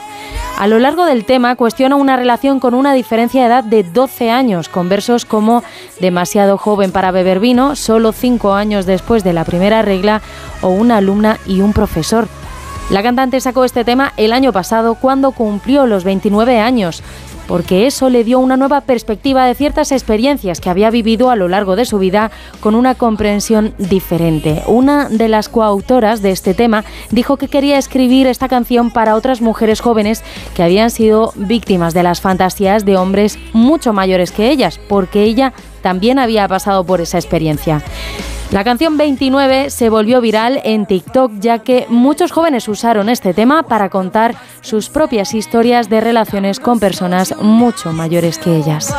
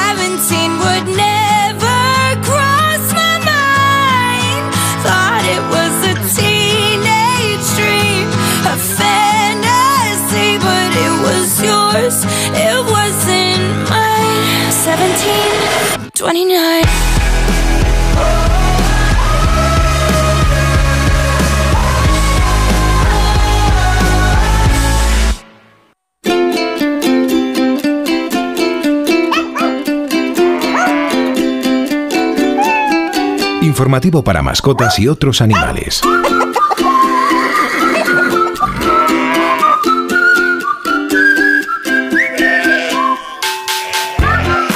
seguros que nos estén escuchando les gustará saber que gracias al paso del tiempo están a salvo, porque en otra época habrían tenido un depredador que no se imaginaban, según lo que ha descubierto ahora en el sur de Australia. Han encontrado los restos fósiles de una águila extinguida hace unos 60.000 años que sobrevolaba Oceanía por entonces. Debió ser más grande que cualquier otra especie descubierta antes, tan grande que sus garras medían 30 centímetros. Dicen los arqueólogos que con este tamaño pudo haber sido capaz de cazar a cualquier canguro que se encontrara, incluidos los gigantes. A nuestras oyentes las moscas les queremos agradecer hoy su colaboración para aumentar el conocimiento de los humanos. Científicos de la Universidad de California han descubierto gracias a estos insectos que hay un nuevo sabor. Todos hemos estudiado que los mamíferos podemos detectar cuatro sabores, el dulce, el salado, el amargo y el ácido, aunque hace algunos años se descubrió el quinto, el umami, y ahora se sabe que la mosca de la fruta es capaz de detectar el sexto, el alcalino, habitual allí donde el pH es elevado, por ejemplo en la sosa cáustica. Detectarlo es una habilidad de las moscas que les da una ventaja sobre el resto de animales a la hora de comer, porque les permite, dicen los investigadores, detectar y evitar alimentos que pueden estar en mal estado o ser nocivos para ellas. Más de uno. Dos cositas. La primera, ahora que necesito ahorrar más que nunca me has vuelto a subir el precio del seguro. La segunda, yo me voy a la mutua. Vente a la mutua con cualquiera de tus seguros y te bajamos su precio, sea cual sea. Llama al 91 555 5555. 91 555 5555. Por esta y muchas cosas más, vente a la mutua. Condiciones en mutua.es. ¿Hay algo mejor que un viaje? Por supuesto, muchos viajes. En el mes del circuito de viajes El Corte Inglés con Panavisión, reserva con hasta un 12% de descuento y sin gastos de cancelación. Italia, Países Bajos y Noruega. Aprovecha el mes del circuito de viajes El Corte Inglés y Panavisión. Un viaje, muchos destinos. Consulta condiciones. Líder y lo más visto del viernes. ¡Menudo arranque estratosférico! Ha demostrado un nivelazo espectacular. Lo que viene ahora es muy fuerte. Tu cara me suena. El viernes a las 10 de la noche en Antena 3. La tele abierta. Ya disponible en Atlas Player Premium. Si padeces insomnio, estrés o ansiedad por tener muchos préstamos, podemos ayudarte. Llevamos 15 años mejorando la vida a miles de personas como tú. En Agencia Negociadora encontrarás personas empáticas capaces de solucionar lo que tú no puedes, negociando con los bancos para que ya, el próximo mes, tengas un único préstamo y pagues hasta un 80% menos que ahora. Sin moverte de casa rápido y discreto. Si tienes casa en propiedad, llama gratis al 900-900-880. 900-900-880. Te cambiará la vida. Grupo Reacciona. Cuando te das cuenta de que tus niños ya no son tan niños, es lógico y normal que te preocupe esto. Ahora que mis hijos son adolescentes, los fines de semana salen solos hasta tarde y eso no me deja muy tranquila, la verdad. Esto te lo soluciona Securitas Direct, porque en su app tienen un botón SOS para pedir ayuda en caso de emergencia, respondiendo de inmediato para enviar ayuda donde estén, porque tú sabes lo que te preocupa y ellos saben cómo solucionarlo. Llama ahora al 900-272-272 o entra en securitasdirect.es. El Ayuntamiento de Valdepeñas ha llevado a cabo la construcción de un bulevar sobre el Canal de la Veguilla que cuenta con amplias aceras dotadas con equipamiento urbano y zonas ajardinadas, cofinanciado al 80% por el Fondo Europeo de Desarrollo Regional FEDER en el marco del Programa Operativo Pluriregional de España 2014-2020. Una manera de hacer Europa. EDUSI Valdepeñas ON. Llegan días de vacaciones y muchos cogemos el coche para ir a descansar. El año pasado los siniestros y las víctimas de tráfico aumentaron. Por favor, no te la juegues al volante, no bebas, no uses el móvil, no corras y ponte el cinturón. Ponle Freno y Fundación AXA, unidos por la seguridad vial. A3 Media. Más de uno. En Onda Cero.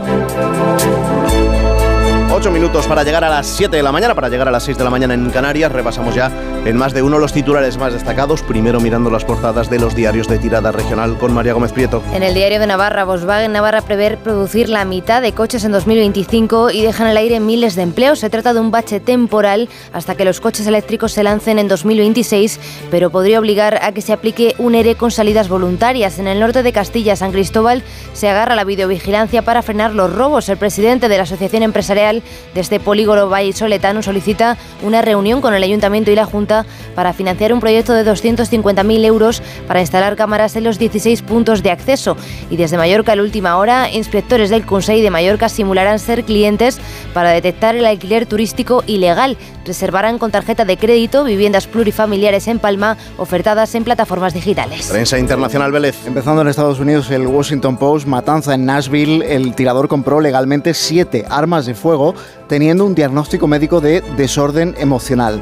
En el periódico local Nashville Sin hay una columna que firma Betsy Phillips que se titula Los pensamientos y las plegarias no son suficientes. Y a esta idea añade en su desarrollo que teniendo las herramientas para prevenir este tipo de asesinatos, encomendarse a plegarias resulta casi obsceno. Concluye al final que algo debe estar verdaderamente mal en nosotros si aceptamos los asesinatos en masa como parte de lo que significa ser estadounidenses. Otro asunto en el New York Times, Mike Pence debe declarar en el juicio por el asalto al Capitolio. El dictamen de un juez federal es el último revés, dice este diario, a los esfuerzos del equipo legal del expresidente Trump para limitar las posibilidades de ser investigado sobre varios asuntos. También dice el Times que la imputación de Trump por el caso Stormy Daniels puede ocurrir pronto. En Francia, Le Monde, pensiones, lo que la crisis dice del macro macronismo. Una parte de los votantes de Macron empieza a dudar de su capacidad para salir de la situación actual.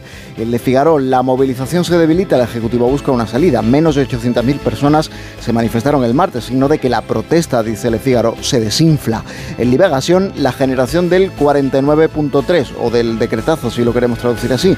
Después de aprobar por la fuerza en la Asamblea la reforma de las pensiones, la juventud se ha sumado en masa a las protestas en rechazo al Ejecutivo. En el Reino Unido Daily Mail, inmigrantes serán alojados en cruceros y ferries. En The Times, cientos de inmigrantes serán alojados en grandes ferries y el gobierno espera que de esa manera les disuada de cruzar el Canal de la Mancha.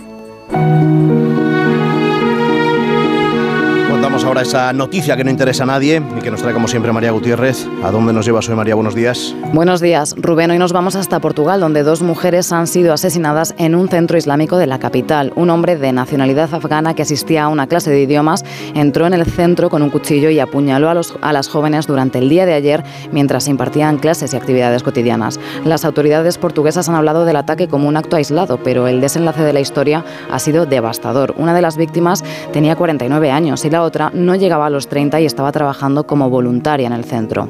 El primer ministro luso, Antonio Costa, no ha querido sacar conclusiones precipitadas y de momento está esperando a que avancen las investigaciones. Lo que sí ha querido mencionar y agradecer es la rápida actuación que tuvo la policía en el momento del ataque.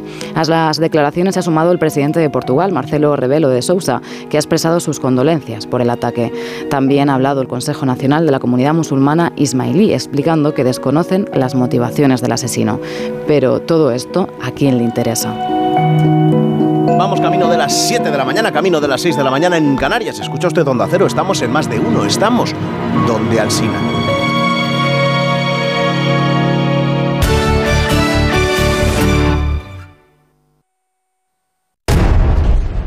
Yo soy Willy Wonka, pero lo importante aquí es quién narices eres tú. Porque llevo ya un tiempo aquí y tu cara no me suena de nada. ¿No será que aún no has visitado mi fábrica? ¡Ah! ¡Te pillé! Reales Seguros presenta Charlie y la fábrica de chocolate, el musical, en Espacio Hipercaja Delicias. Solo hasta el 9 de abril. ¿Te lo vas a perder? Hazte ya con tus entradas en charlielafabricadechocolate.es.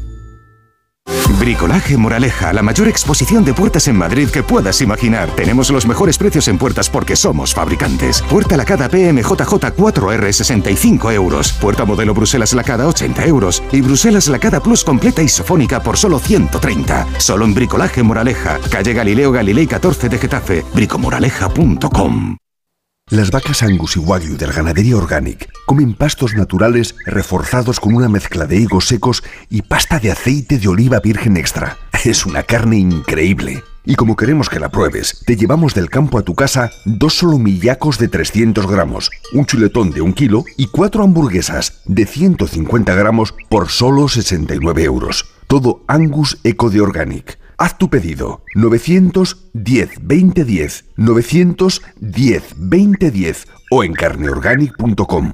Organic, la mejor carne del mundo. ¿Te has llevado un susto con tu hipoteca? Entra en bajamostucuota.com y descubre en menos de un minuto cuánto puedes ahorrar en las cuotas de tus préstamos. En bajamostucuota.com el proceso es fácil, ágil y 100% online. Bajamostucuota.com Asesores independientes que trabajan para ti, no para el banco. Estudio financiero gratuito. Entra en bajamostucuota.com y empieza a pagar menos.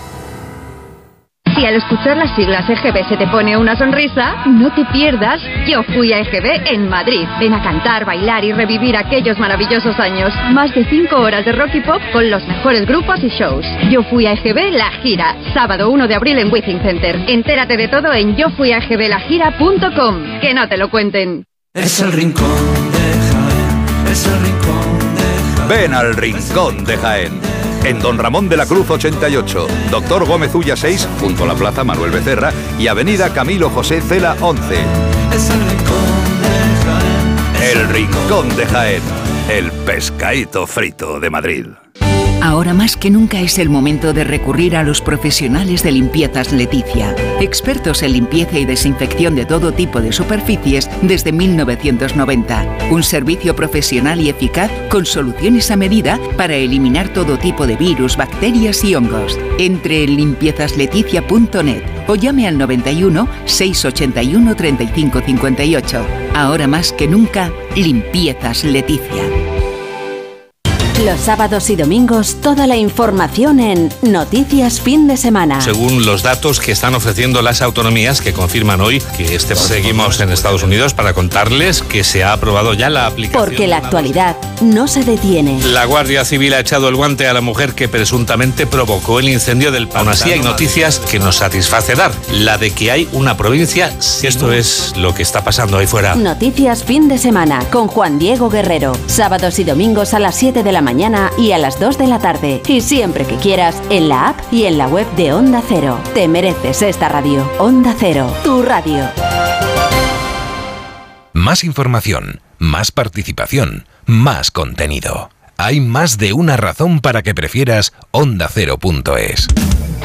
En ondacero.es tienes la radio en directo, la actualidad y las noticias al momento.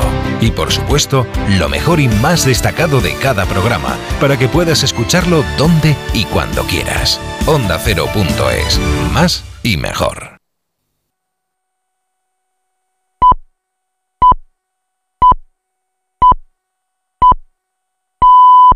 Me he quedado tirada con el coche. No puedo apoyar el pie. El incendio empezó en el salón. En estos momentos, ¿qué seguro elegirías? Elige Mafre, el mejor servicio 24/7 en acción, con más de 3.000 oficinas, 2.000 gestores telefónicos y 13.000 mediadores a tu disposición. Mafre, la aseguradora de más confianza en España. Más de uno en Onda Cero. Donde Alsina.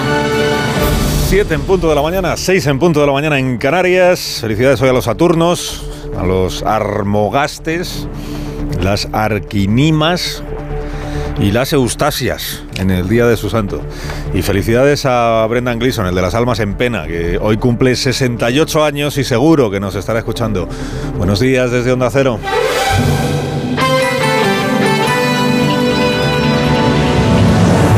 Dirección de sonido, Fran Montes. Producción, María Jesús Moreno.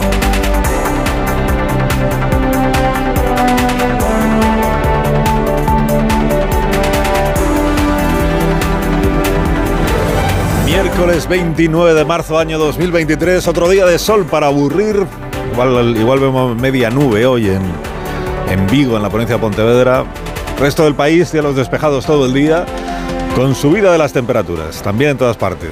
Mes de marzo que parece mes de junio, como poco. 7 grados, con 7 grados empezamos el día en Cuenca. Eh, tenemos 10 grados ahora mismo en Madrid, 19 en Ribadeo. En el Cantábrico hoy vamos a alcanzar temperaturas pues muy muy altas, vamos a rondar los 30 grados. También en Andalucía, Brasero afina la previsión dentro de un momento. Hubo fútbol anoche, como usted seguramente sabrá, con la selección nacional, selección absoluta, en partido de fase de clasificación para la Eurocopa y perdimos, perdimos. Escocia 2, España 0. Segundo encuentro de, de la nueva era de Luis de la Fuente y poco ha durado el entusiasmo. Mucho entusiasmo cuando le metimos tres a los noruegos, ahora ya Hoy la prensa está decepcionada con el resultado. España floja, España plana, España sin defensa, España, España, España, España. Bueno, la señora Ponsatí seguramente no tuvo tiempo para, para estar pendiente del fútbol anoche, pero si lo hubiera estado, ella iba con Escocia, seguro. Primero porque con España no quiere saber nada, la señora Ponsatí, clara, clara, clara. Y segundo porque fue Escocia la tierra de acogida de esta señora cuando salió por piernas en octubre del año 2017. Clara Ponsatí era consejera de Educación de Puigdemont y Oriol Junqueras, el gobierno aquel, y fue una de las que se quitó de en medio después de proclamar la independencia y para esquivar la querella del fiscal general del Estado. Ya se ha pasado cinco años y medio, rehuyendo la orden de presentarse en el juzgado para responder de sus acciones presuntamente delictivas. Bueno, presuntamente no, fueron delictivas porque si hubiera permanecido en España ya habría sido juzgada por el Tribunal Supremo con Junqueras, con Forn, con la señora Forcadell, con todo lo demás y habría sido condenada. Y luego habría sido indultada por el humanísimo presidente Pedro Sánchez. Pero bueno, Ponsatí fue de las que prorrogó la fuga hasta el día de ayer, como Puigdemont. Como Puigdemont prorrogó la fuga, no es que Puigdemont haya vuelto, ni tiene intención de volver, ¿no? No ha vuelto tampoco el politólogo Comín, el señor Puig, ni Marta Rovira, ni Marta Rovira. Y fue también la señora Ponsatí de los que concurrieron a las elecciones europeas, no porque tuvieran interés alguno en representar a los ciudadanos españoles en Estrasburgo, que eso es lo que dice la ley que hacen los eurodiputados, representar a los españoles en Estrasburgo, aunque no les guste a los indepes, sino que se presentaron para obtener el fuero, para obtener aforamiento. Aforamiento que les permitiera disfrutar de la impunidad. Ellos lo llaman inmunidad, pero en lo que están pensando es en la impunidad. Bueno, todo esto viene a cuento de que la señora Ponsatí, igual ya lo ha visto usted, ayer puso un pie en España. Eh, ha sido la primera de los fugados que ha regresado. Y ha sido la primera que ha forzado su detención para convertirla en un espectáculo a mayor gloria del decadente show independentista. ¿Por qué digo que ha forzado su detención? Porque en su mano estuvo, si, si nada más llegar, si hubiera ido al juzgado o a la comisaría, pues habría sido informada de la causa judicial que hay contra ella, solo por desobediencia, porque ya no existe el delito de sedición y porque en el caso de ella nunca hubo acusación de malversación y por tanto, tal como finalmente ha ocurrido, pues se habría vuelto a su casa a la espera de prestar declaración cuando el juez la convoque. Pero como ella no se personó, no se presentó y además ella lo explicó bien, dijo, no, yo que me voy a presentar. Ella quería ser detenida. Ella quería que el numerito fuera completo. Empezó el numerito de buena mañana con un vídeo en el coche que la traía hasta Barcelona. Iba grabando un propio ahí mientras ella iba explicando la situación, otro conducía, claro, porque ella, ella se deja llevar como si aquello fuera la mayor aventura jamás vivida por un ser humano. No, no reconec eh, ni la seva legitimitat en aquest afer i per tant eh, i a més a més Ella no reconoce ni la legitimidad del juez de arena, ni la orden de detención, ni nada parecido, y además soy eurodiputada, y bla, bla, bla, y bla, bla, bla, y bla, bla, bla, y por eso no me voy a personar. No me voy a presentar yo en el juzgado. ¿eh? Ya veremos si me detienen o qué pasa, porque yo creo que tengo, bueno, yo afirmo que tengo inmunidad parlamentaria. Bueno, todo esto, eh, además de grabárselo en un autovídeo, después lo contó en una charla en el colegio de, una rueda de prensa en el colegio de periodistas de, de Cataluña, en plan jurista, la señora Ponsatí. ¿eh?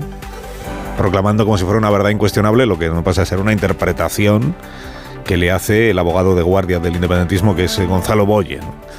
Dio la rueda de prensa, repitió sus salmos y luego se echó a la calle a pasear, acompañada por sus adeptos, por los alrededores de la Catedral de Barcelona, en fin, el barrio gótico, lo que tú quieras, y llegó un mozo de escuadra, claro. Un mozo de escuadra educadísimo, educadísimo, que le invitó a acompañarla a comisaría mientras ella, Plumbia, pues le soltaba al pobre mozo de escuadra toda la matraca. És tan amable d'acompanyar-me, és, és tan amable d'acompanyar-me, sisplau.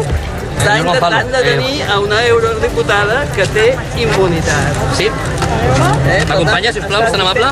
Està És tan amable? Sisplau, acompanyi'm. Deixeu a la Clara, home! Deixeu a la Clara! Eh, déjala clara, hombre.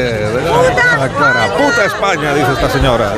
La tele de España, porque había una, cámara ahí que no era de. bueno, eh, numerito eh, de la de la detención forzada por ella misma, claro, con, con público presente para jalearla. Dice que si está usted seguro, le decía al policía mientras le exhibía la acreditación de eurodiputada y el policía decía, tengo una orden de detención y yo la cumplo. ¿Qué me está usted contando? Bueno, estaba el coro Indepe, estaba todo esto que usted acaba de escuchar. La señora Ponsatí vino a esto. ¿Eh? Vino a ser prendida y después liberada, porque ya la, la han puesto en libertad anoche, porque no existe el delito de sedición ya en el Código Penal y por tanto ya no hay pena de prisión que se le reclame. Que incluso si fuera condenada, sería condenada a una multa y a una inhabilitación. Y ya está. Y todo eso ya lo sabe y por eso sí ha regresado. ¿no? De modo que todo lo que queda, fruto de la reforma que impulsó el presidente Sánchez, todo lo que queda es esto, el delito de desobediencia para esta señora. Ya les he contado que está en la misma situación que Marta Rovira, que se pensó que sería la primera en regresar a España, pero que ha demorado el retorno para no ser la única beneficiada por el vaciamiento del Código Penal. Como ahora ya está Ponsatí, pues igual se anima Marta Rovira también a, a venir a nuestro país. Dicen algunas interpretaciones esta mañana. Es una manera de que tiene el, independentismo de Junts per Catalunya, el independentismo puigdemoníaco, ¿eh? de poner a prueba lo de la inmunidad. Como el Tribunal Europeo todavía no se ha pronunciado sobre este asunto, ponen a prueba si en el caso de que Puigdemont viniera sería detenido o no. Pues ya saben que sí. Salvo que él se presentara voluntariamente, ¿no? Pero vamos, que Puigdemont de momento no vuelve. ¿Por qué? Porque contra él sí existe un cargo de malversación agravada y eso, amigos, sí trae pena de cárcel y prisión preventiva y eso, por tanto, es lo que todavía le echa para atrás. No es mi intención en modo alguno dimitir. Las razones objetivas de pérdida de confianza y por lo tanto la consideración de la falta de idoneidad para el ejercicio de un puesto de responsabilidad se mantienen en la actualidad. Pues qué sorpresa que el ministro dice que no dimite. Bueno, dice que ni de broma va a dimitir. El, el juez ministro, Grande Marlasca, superviviente de todas las remodelaciones de gobierno que hasta ahora ha hecho Pedro Sánchez, incluida la de esta misma semana, no ve motivos para dimitir, a pesar de que el Tribunal Supremo le ha dado la razón al coronel Pérez de los Cobos y ha establecido que su destitución fue arbitraria, o sea, por razones políticas y no fundamentadas. Que no es poca cosa, no es poca cosa, sobre todo tratándose de un ministro que es juez. Bueno, este episodio de, la destitución de Pérez de los Cobos ha tenido un recorrido judicial cambiante desde que el coronel acudió al juzgado para denunciar que le habían destituido como purga o como represalia por no haber querido filtrar a la directora de la Guardia Civil, María Gámez, el contenido de la investigación judicial sobre la manifestación del, del 8 de marzo del 2020. ¿Por qué digo que ha tenido un recorrido cambiante? Porque el primer juzgado que se, que se ocupó de este tema le dio la razón al coronel y dijo que había habido desviación de poder y destitución no fundamentada. Pero el gobierno recurrió y la Audiencia Nacional le dio entonces la razón al Ministerio. Dijo, como es un cargo de confianza, si se ha perdido la confianza en él, pues se le releva y no hay por qué dar más explicaciones. Y entonces fue Pérez de los Cobos el que recurrió de nuevo, esta vez le ha tocado al Tribunal Supremo pronunciarse. Y el Supremo anula lo que dijo la audiencia y le vuelve a dar la razón al coronel. Y vuelve a la tesis primera, que es que el secretario de Estado se cargó a Pérez de los Cobos alegando pérdida de confianza, pero en realidad por una represalia política. La directora general de la Guardia Civil, por cierto, María Gámez, que fue quien promovió su destitución, naturalmente con la bendición de Marlasca y del Palacio de la Moncloa, la directora general ya no está, porque dimitió la semana pasada en un ejercicio que el ministro calificó de ejemplar para todos. Dice, no hay nada contra ella, es por lo del marido, no, no hay nada contra ella, ni imputación ni nada, pero los elevadísimos estándares profilácticos del gobierno hacen que esta señora tenga que irse a su casa. Oiga, pues ahora que el ministerio ha sido reprobado por el Tribunal Supremo por esta decisión que tuvo, ¿cuáles son los estándares? no? Que habría que preguntarse esta mañana. Bueno, el gobierno arropa al ministro con el argumento de que la destitución, aunque fallara la forma, estuvo justificada por la pérdida de confianza. Ahora hay que restituir en su puesto al coronel, pero luego le pueden volver a destituir, claro, alegando cualquier cosa, fundamentándolo. Y este es el plan que seguramente tienen en la cabeza, ¿no? Si hay que restituirle, se le restituye, se le paga el sueldo de estos tres años, pero luego le volvemos a apartar. Y esta vez lo fundamentamos. Claro, para ser el ministro un juez de tan larga trayectoria, su criterio sobre esta cuestión se ha correspondido poco con el que ha acabado estableciendo como válido el Tribunal Supremo. Alsina en Onda Cero. 7 y 11, una menos en Canarias. Parte de Renfe le cuento que ha adjudicado un contrato para la fabricación de 29 nuevos trenes eléctricos de cercanías por un importe de 190 millones de euros y que con este contrato Renfe avanza en su plan de renovación de la flota de trenes que prevé una inversión global de 5.500 millones de euros para comprar o renovar 539 trenes. Es un plan que se va a prolongar durante los próximos años y que permitirá a Renfe disponer de la flota de trenes más moderna de Europa. Renfe, tu tren.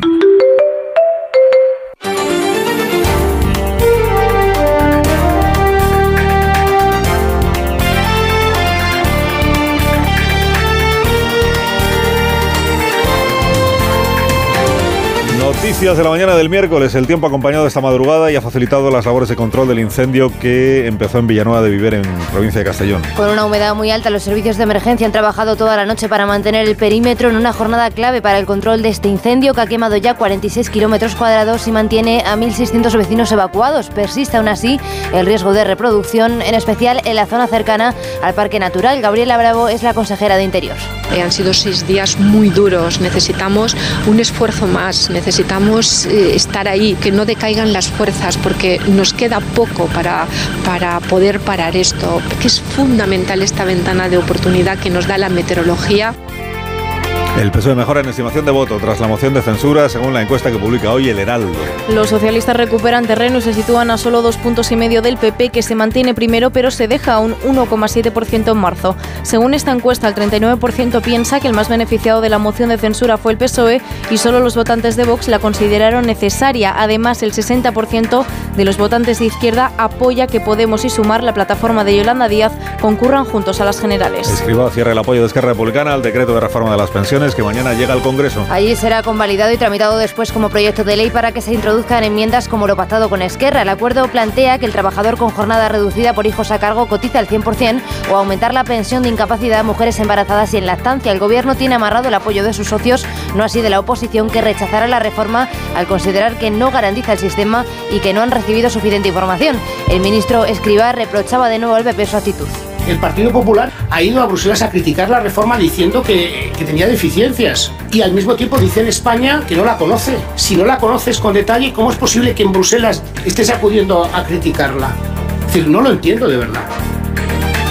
El gobierno acuerda con el PP la renovación del Consejo de Estado que incluirá a la socialista Elena Valenciano. También a María Luisa Carcedo, ministra de Sanidad en el primer gobierno de Sánchez, que ha renunciado al escaño de diputada para asumir este cargo. El Consejo de Ministros reafirma en el Consejo de Estado a la exvicepresidenta Soraya Sáez de Santa María y al exministro de Justicia José María Michavila. Queda fuera Amelia Valcárcel, muy crítica con el gobierno y la ley trans. Y el proyecto de ley de familias del Consejo de Ministros se remite ahora al Congreso y no contempla finalmente la prohibición del llamado PIN parental. El Consejo de Estado avisó de que el asunto es competencia autonómica, por lo que no se prohibirá la iniciativa de Vox en algunas regiones para que los padres decidan si sus hijos abordan en las aulas temas como la educación sexual. El proyecto se presentó ayer en Consejo de Ministros y Moncloa decidió que la ministra Belarra no compareciera para presentar su iniciativa, algo que ha enfadado a Podemos que se siente ninguneado. La ministra portavoz Isabel Rodríguez argumenta que la ausencia se debe a que no ha habido cambios importantes. Compareció en esta, en esta misma mesa para darles cuenta de este proyecto, de esta iniciativa tan importante para el Gobierno, desde luego para su departamento en primera vuelta. No hay, como les decía, cambios sustantivos respecto a aquella presentación. En Onda Cero, más de uno. Dos cositas. La primera, me ha subido el precio del seguro a pesar de que a mí nunca me han puesto una multa. La segunda, yo me voy a la mutua. Vente a la mutua con cualquiera de tus seguros y te bajamos su precio, sea cual sea. Llama al 91 555 5555. 91 555 5555. Por esta y muchas cosas más, vente a la mutua. Condiciones en mutua.es.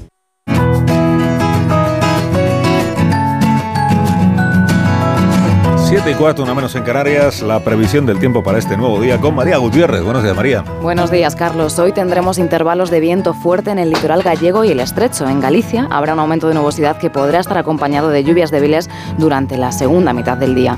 En el área cantábrica el cielo estará un poco nuboso, como mucho. Habrá intervalos de tipo medio y alto. En el resto del país brillará el sol, excepto en el sur de Cataluña y en el entorno del estrecho a causa de unas nubes bajas a primera hora de la mañana. Las temperaturas sufrirán un ascenso en una gran parte del país que se notará sobre todo en las mínimas del Cantábrico Oriental y el Pirineo.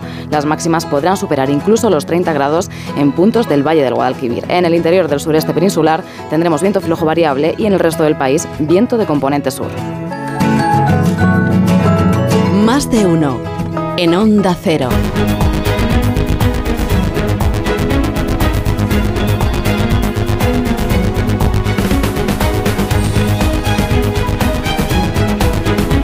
Tribunal Superior de Justicia de Cataluña juzga a la consejera de Acción Exterior de la Generalitat de Cataluña, la señora Serrat, acusada de delitos de desobediencia eh, por la celebración del referéndum del 1 de octubre.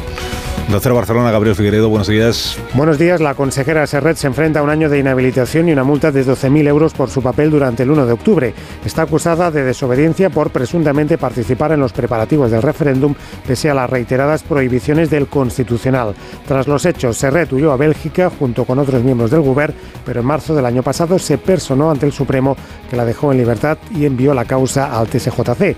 Esta misma semana, Serret ha asegurado que está mentalizada para dejar el cargo en caso de condena firme y de seguir haciendo política desde otros ámbitos. Esta mañana estará acompañada por una delegación del Ejecutivo catalán que estará liderada por el presidente Per Aragonés.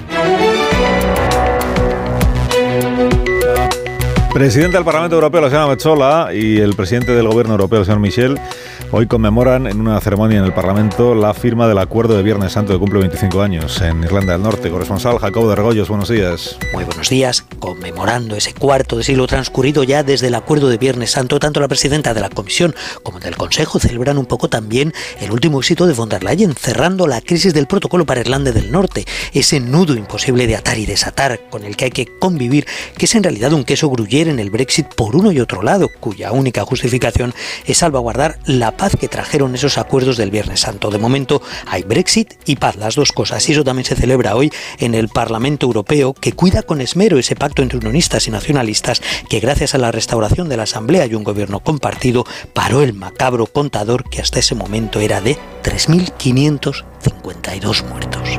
Más de uno. Está el primer comentario de la mañana con Marta García ayer. Marta, buenos días. Buenos días, Carlos. Mira, he estado mirando qué dice la prensa europea de la detención de Clara Ponsatí al regresar a España y la verdad, pues no he encontrado gran cosa. Atrás quedaron los grandes golpes de efecto internacionales del independentismo catalán. En Le Monde le hacen más caso esta mañana al independentismo en Nueva Caledonia. La prensa francesa bastante tiene con explicar a los lectores dónde les queda gasolina por las huelgas de la reforma de pensiones. No es un escándalo internacional, por más que Ponsatí y Puigdemont se empeñen en reclamarlo. Eso de que después de llevar años viviendo en Escocia y Bélgica, a la exconsejera catalana la hayan detenido los Mossos de Escuadra por la orden de detención del Supremo. La acusan del delito de desobediencia por su papel en el referéndum ilegal. Era una detención anunciada. En Político, un medio que informa de la política europea, lo cuentan como un suceso más de los que el Europarlamento está examinando las cuestiones Hay otros asuntos legales que acaparan mucha más atención en Bruselas en este momento.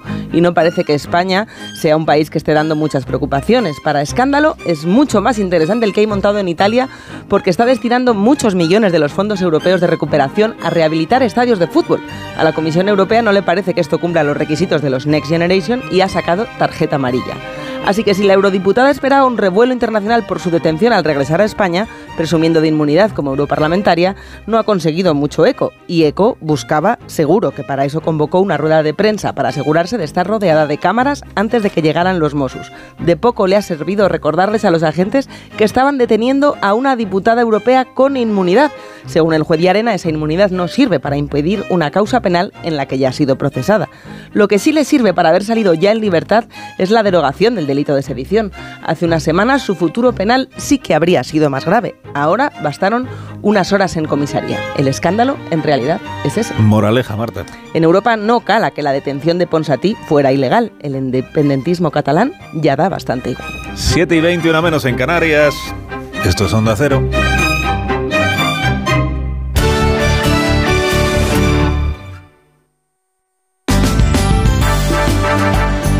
Más de uno. Onda Cero, Comunidad de Madrid.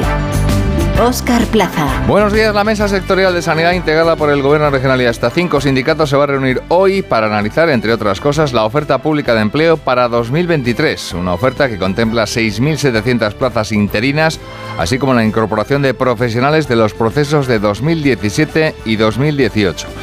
La reunión de hoy llega después de que la Unión Europea haya situado a Madrid como la región europea con mejor sanidad. De las 234 regiones sometidas a examen por Bruselas, la Comunidad de Madrid se sitúa con 127 con dos puntos como la líder a nivel europeo, por delante de Estocolmo, hasta ahora la indiscutible número uno, que se queda esta vez en 127 puntos. Les contamos también que hasta siete líneas de cercanías de Madrid sufrieron ayer por la tarde retrasos como consecuencia de una incidencia en la infraestructura de la estación de Atocha. El problema se produjo horas después de que la presidenta regional Isabel Díaz Ayuso cifrase en 5 millones de euros los que se pierden a diario, Pachilinaza, como consecuencia de los problemas en las cercanías. Vuelve a poner el foco Díaz Ayuso en los problemas que causan a Madrid las incidencias en los trenes interurbanos que dependen del Ministerio de Transportes. A las incidencias en el tráfico rodado suma las derivadas económicas. Uno de cada cinco viajeros se ha visto afectado por el caos que se vive a diario en este servicio público. Los madrileños están sufriendo un retraso medio de 90 minutos en las horas de mayor afluencia. Y esto supone un impacto económico de 5 millones de euros cada día que se repite esta situación. Esto supone, cifra la presidenta, el 0,7% del PIB regional diario cada vez que las incidencias no se solucionan. Horas después, el Gobierno Central anunció que va a aumentar en 1.500 millones de euros más su plan de inversiones para los cercanías de Madrid. Al final se van a invertir 6.673 millones. 7 y 22 minutos toca repasar ahora, con Ama Seguros, la información del tráfico. Si eres familiar de un profesional sanitario, disfruta también de las ventajas de AMA. AMA, seguros para profesionales sanitarios y familiares. Infórmate en amaseguros.com o en el 911 75 40 37.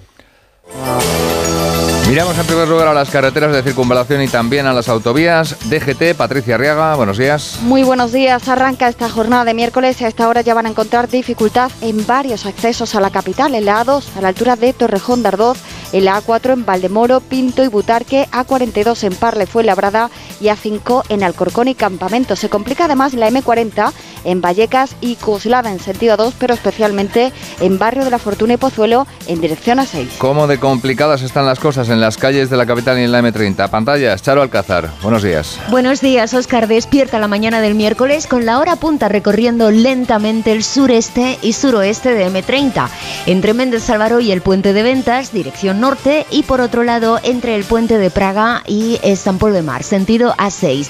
También se van activando poquito a poco un par de entradas, la A42 a su paso por Plaza Elíptica y Santa María de la Cabeza o la A5 a su paso por Avenida de los Poblados. Inés es enfermera y su primo taxista la lleva a casa cada noche quejándose todo el rato de la espalda. A ver, que si tienes un accidente o una baja y se reducen tus ingresos, con el seguro de baja laboral de AMA los tienes garantizados. AMA, seguros para profesionales sanitarios y sus familiares. Infórmate en amaseguros.com o en el 911 75 40 37. Enseguida, el tiempo. Social Energy, la revolución solar que recorre la Comunidad de Madrid y que te hará ahorrar un 80% en la factura de la luz con nuestras instalaciones fotovoltaicas, te ofrece el estado del tiempo. Día de predominio del sol en la Comunidad de Madrid, aunque con algunas nubes altas, y día además de un nuevo ascenso de las temperaturas, aunque ahora mismo hace fresco, porque estamos a 12 grados en la capital, por la tarde llegaremos a 26. La revolución solar ha llegado a Madrid. Despierta la primavera con Social Energy. Revolucionate iluminando tu hogar noche y día, consumiendo tu propia energía y ahorra hasta el 90% en tu factura de luz gracias a nuestras baterías. Aprovecha las subvenciones disponibles para ahorrar con tus paneles solares. Primeras marcas con hasta 25 años de garantía. Estudio gratuito en el 955 44 11 11 y socialenergy.es. La revolución solar es Social Energy. Y en el deporte, además de la derrota de anoche de la selección española ante Escocia 2-0, los equipos madrileños esperan ya a partir de hoy el regreso de los internacionales para afrontar la jornada de liga del fin de semana. Y en la Euroliga de baloncesto, el Real Madrid recibe esta noche a los turcos del Fenerbahce. Los de Chus Mateo ya tienen sellado el pase a cuartos de final, pero quieren asegurarse ahora el factor cancha. Puy de Fu estrena la temporada 2023 el 1 de abril. Vuelve el sueño de Toledo. A pluma y espada, el último cantar. Cetrería de Reyes, Allende la Mar Océana. Y este año con tres nuevos espectáculos y grandes novedades. Puy Fu. El 1 de abril la historia te espera. Compra ya tus entradas. Si es que ya lo digo yo siempre, dúchate que sale económico, pero eso sí, hazlo en un plato de ducha de Duchamanía. Hazme caso, ¿no ves que una bañera tiene más peligro que meter los dedos en un enchufe? Y mira que son bonitos los platos de ducha de Duchamanía. Oye, con suelo antideslizante, sus mamparas, para entrar a vivir, pues eso, dúchate que sale económico y llama a Duchamanía, que no me enteré yo que no lo haces. En Madrid, Paseo del Molino 6, 91 468 4907 y Duchamanía Hola, soy Marta y busco casa. Una casa llena de sonrisas que tenga vistas a un futuro mejor. Muchos niños y niñas están buscando una familia que les acoja.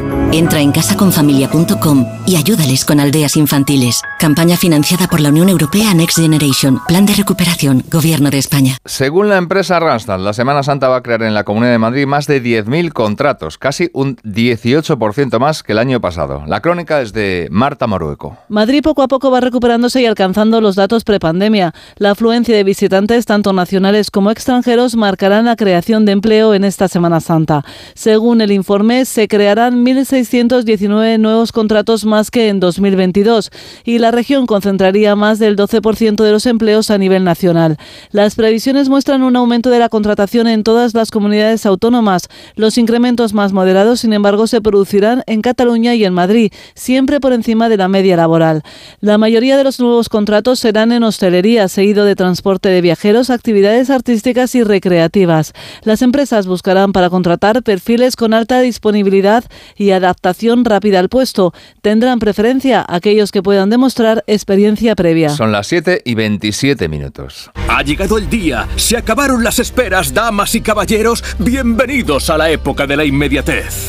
¡Eh! ¿Que estamos en 2023? Llévate ahora el Suzuki S-Cross con etiqueta Eco, tracción 4x4, cámara 360, últimos sistemas de seguridad avanzada y entrega inmediata. Sí, sí, inmediata. Nuevo Suzuki S-Cross. Red de concesionarios Suzuki de Madrid.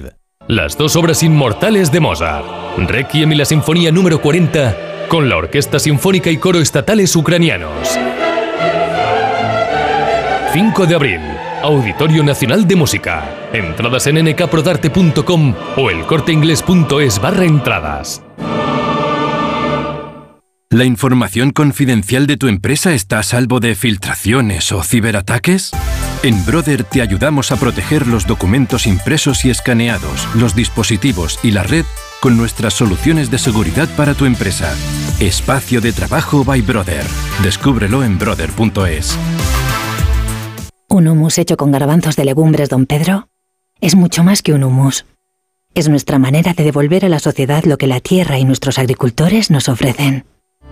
En Legumbres Don Pedro estamos orgullosos de poner en tu mesa un superalimento muy nuestro. Legumbres Don Pedro, agradecidos con nuestra tierra. Big Mat Silviu, Coslada, ventanas de PVC.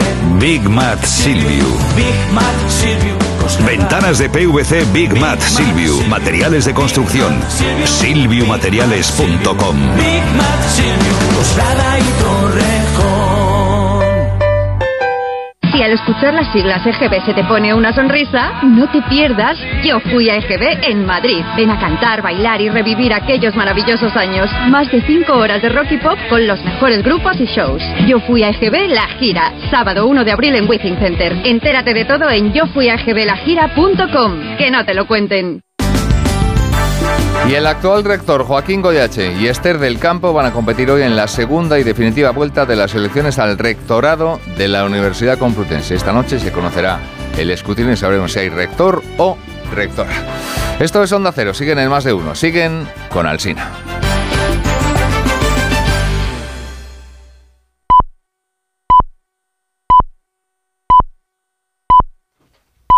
Son las siete y media de la mañana, seis y media en Canarias. Escuchamos el consejo de Ibudol de los amigos de Kern Pharma. A ese dolor de espalda que no te deja hacer deporte o a ese dolor de cabeza que te hace difícil trabajar, ni agua. Ibudol, el primer ibuprofeno bebible en stick pack para aliviar el dolor. También Ibudol en comprimidos. Adultos y niños a partir de 12 años. Al dolor, Ibudol. Tenía que ser de Kern Pharma. Lea las instrucciones de este medicamento y consulte al farmacéutico.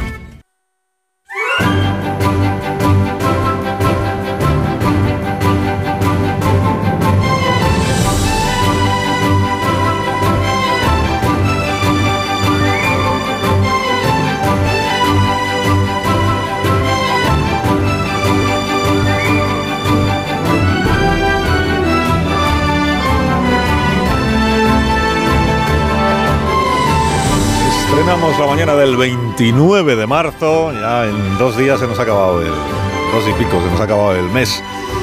Estaremos ya pues celebrando la llegada del mes de abril, puertas del mes de abril, con esta previsión de temperaturas máximas para el día de hoy. La más alta en Sevilla será de 31 grados, 31. Es que esperamos 30 en Córdoba y también en Granada y también esperamos 30 en Bilbao.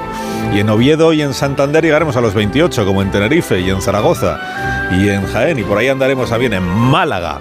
Y en Madrid llegaremos a los 26 grados, como en Albacete y en Burgos y en Huelva y en Cuenca y en Orense y en Pamplona y en Murcia y en Lleida y en Teruel y en Vitoria. 26 he dicho. En San Sebastián y en Almería serán 25, como en Salamanca, Huesca y Girona. En Lugo y en Ávila 23 de máxima para hoy. También en Segovia, en Barcelona casi llegaremos a los 20, como en Castellón. En Alicante, en Ceuta, en Melilla también 20 grados. Y la más cortita del día en Tarragona, donde no pasaremos hoy de los 19 grados en el momento de mayor calor de este nuevo día. Y de la mano de CaixaBank le recuerdo en medio minuto cuáles son los asuntos que les venimos contando desde que empezó este programa a las 6 de la mañana. Gran protagonista del día, bueno, tenemos dos. Uno es Grande Marlasca, ministro que no dimite, ni ahora, ni antes, ni, ni después, ni nunca. El ministro Grande Marlasca que eh, ayer recibió la noticia de que el Tribunal Supremo ha fallado a favor del coronel Pérez de los Cobos y en contra del ministerio, por el asunto aquel de la destitución, por la investigación que estaba abierta respecto de la manifestación del 8 de marzo del 2020, que la directora general de la Guardia Civil ve en un periódico una parte de esa investigación y entonces le pide explicaciones al coronel y le dice, pero esto me lo tienes que informar a mí, y el coronel le dice que no, que esto yo se lo tengo que informar a la juez, y quién ha filtrado y quién no ha filtrado. Nunca se supo quién había filtrado, por cierto, y eso que el ministro dijo que había una investigación abierta porque era gravísimo lo que había sucedido. Bueno, que el Supremo al final le ha dado la razón al coronel Pérez de los Cobos. Falta por conocer la sentencia. El ministerio dice que naturalmente la va a cumplir, faltaría más. Faltaría más. Otra cosa es cómo la cumpla porque la puede cumplir restituyendo al coronel en su puesto media hora y volviéndolo a destituir, eh, fundamentándolo de otra manera o de una manera que sí sea legal y no como y no como esta. Pero vamos, que el ministro no dimite. Protagonista del día también Clara Ponseti. Clara, Clara, Clara, Clara, la, coreaban ayer su nombre los adeptos que la acompañaban y que celebraron su puesta en libertad ¿eh? después de, de esta detención que ella misma provocó, forzó Claro, si no te presentas en el juzgado cuando estás reclamado, pues, pues van a por ti. Eh, forzó la detención, pero vamos, en unas horas estuvo otra vez en libertad porque contra ella no hay más que un delito de desobediencia, que es un delito, sí, pero que no tiene pena de prisión. Como no tiene pena de prisión, tampoco trae consigo prisión preventiva, o sea que no hay riesgo alguno para la señora Ponsatí, que ha disfrutado de una noche pues seguramente muy agradable en su domicilio o en el hotel en el que esté alojada de eh, Barcelona. Y de la vida política nuestra de cada día, pues anotamos que hay una encuesta hoy del Grupo Eneo, de los diarios del Grupo Eneo, que dice que el PSOE está en el 28,2% del voto, que el PP está 2,5% por encima, pero que después de la moción de censura, quien ha salido mm, mejorado, digamos, de la moción de censura es Sánchez, el Partido Socialista, y Vox.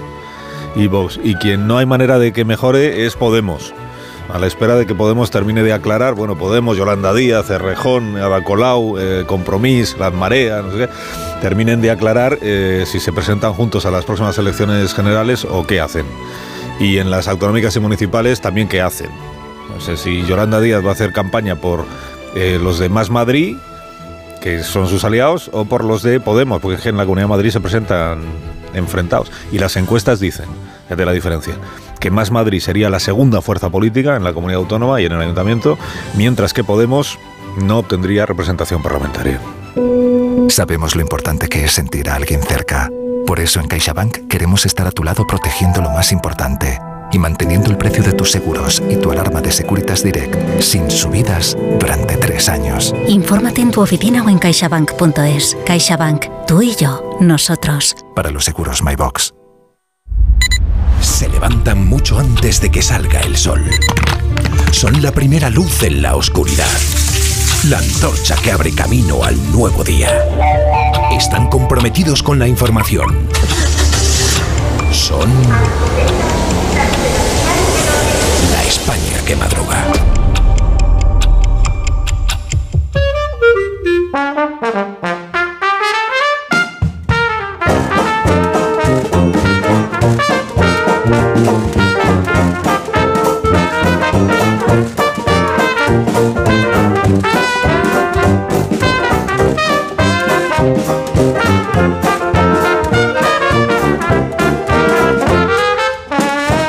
La España que madruga. Profesor Rodríguez Brown, buenos días. Buenos días, a pesar del gobierno. Daniel Ramírez García Mina, el nuevo. Buenos días, Dani.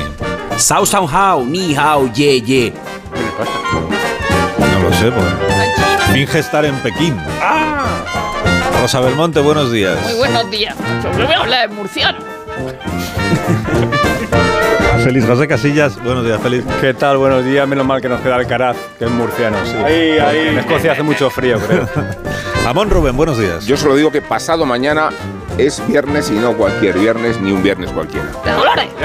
Es el viernes víspera de Semana Santa. Exactamente. Y eso pues para los... Una, una pausa, un minuto. Y ahora sí, ahora sí. Del periodo vacacional. Que madruga. Donde el Sina. Formas sensatas de invertir tu tiempo. ¿Invertirlo oyendo otra vez la historia de tu mejor amiga? Sí. Pero tener que esperar para hacerte una ecografía? No. Con Vivaz, el seguro de salud de Grupo Línea Directa Aseguradora, tienes acceso directo a más de 50.000 médicos especialistas, pruebas diagnósticas y más de 1.000 centros y hospitales. Desde solo 17,50 euros al mes sin copago. Porque si en salud no hay tiempo que perder, perderlo en una lista de espera no tiene sentido. Ven directo a vivaz.com o llama al 917-400-400. Consulta condiciones. Con las lentillas, el polvo, los ordenadores, notamos los ojos secos, nos pican. La solución es Devisión Lágrimas. Devisión alivia la irritación y sequedad ocular. Devisión Lágrimas. Este producto cumple con la normativa vigente de producto sanitario. Vuelve Brindis Solidario de Bodegas Protos. Buscamos el mejor proyecto social de España. Infórmate en brindisolidarioprotos.com. Si tienes tu casita en la playa, es lógico y normal que te preocupe algo así. Llegar allí es un relax, pero antes de llegar pienso, ¿y si en estos meses sin venir ha entrado alguien en casa y no me he enterado? Pues con Securitas Direct tienes la mejor solución, porque con su alarma antiocupación, la policía tendría pruebas de que han entrado en tu casa y podrían actuar para desalojarlos cuanto antes. Porque tú sabes lo que te preocupa y ellos saben cómo solucionarlo. Llama ahora al 900-272-272 o entra en securitasdirect.es. Las peritas de agua, los plátanos y el aguacate. ¿Algo más? Sí, decirte que te considero, bueno, os considero como a mis hijos. Higos, claro, muy ricos los tengo. Hijos, hijos. Vosotros, los dos, hijos míos. Madre no hay más que una. Claro que por 17 millones a lo mejor te sale alguna más. Ya está a la venta el cupón del Extra Día de la Madre de la 11. El 7 de mayo, 17 millones de euros. Extra Día de la Madre de la 11. Ahora cualquiera quiere ser madre. A todos los que jugáis a la 11, bien jugado. Juega responsablemente y solo si eres mayor de edad. ¿Cuántos yogures tienen en Aldi? Claro, para todos los gustos. Como el yogur estilo griego de stracciatella, de manzana y canela o de caramelo de nuestra marca Milsani a solo 1,59 el pack. Aprovecha y consulta el folleto con nuestras ofertas en aldi.es. Así de fácil, así de Aldi. Adela tiene 85 años y vive sola en casa. Pero no está sola. Cada semana recibe la visita del personal de un centro público de atención domiciliaria para comprobar cómo se encuentra o si necesita cualquier tipo de ayuda en el día a día. Además, revisan que su pulsador de emergencia funcione sin problemas, lo que le permite vivir con mucha tranquilidad. No es magia, son tus impuestos. Agencia Tributaria, Ministerio de Hacienda y Función Pública, Gobierno de España. Con cebolla. Sin cebolla. Con cebolla que le da alegría. Sin cebolla, que es muy fuerte. Aunque el mundo se divida entre tortilla con cebolla o sin cebolla, en Opel Service elijas lo que elijas, siempre elegirás muy bien. Cambia tus neumáticos con un 2x1 en las mejores marcas.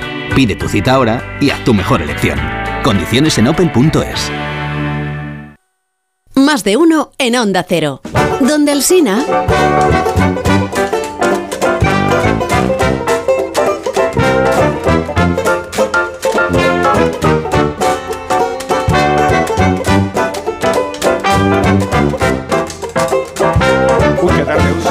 8 menos 20. No, no es tarde, profesor. Es la hora de siempre.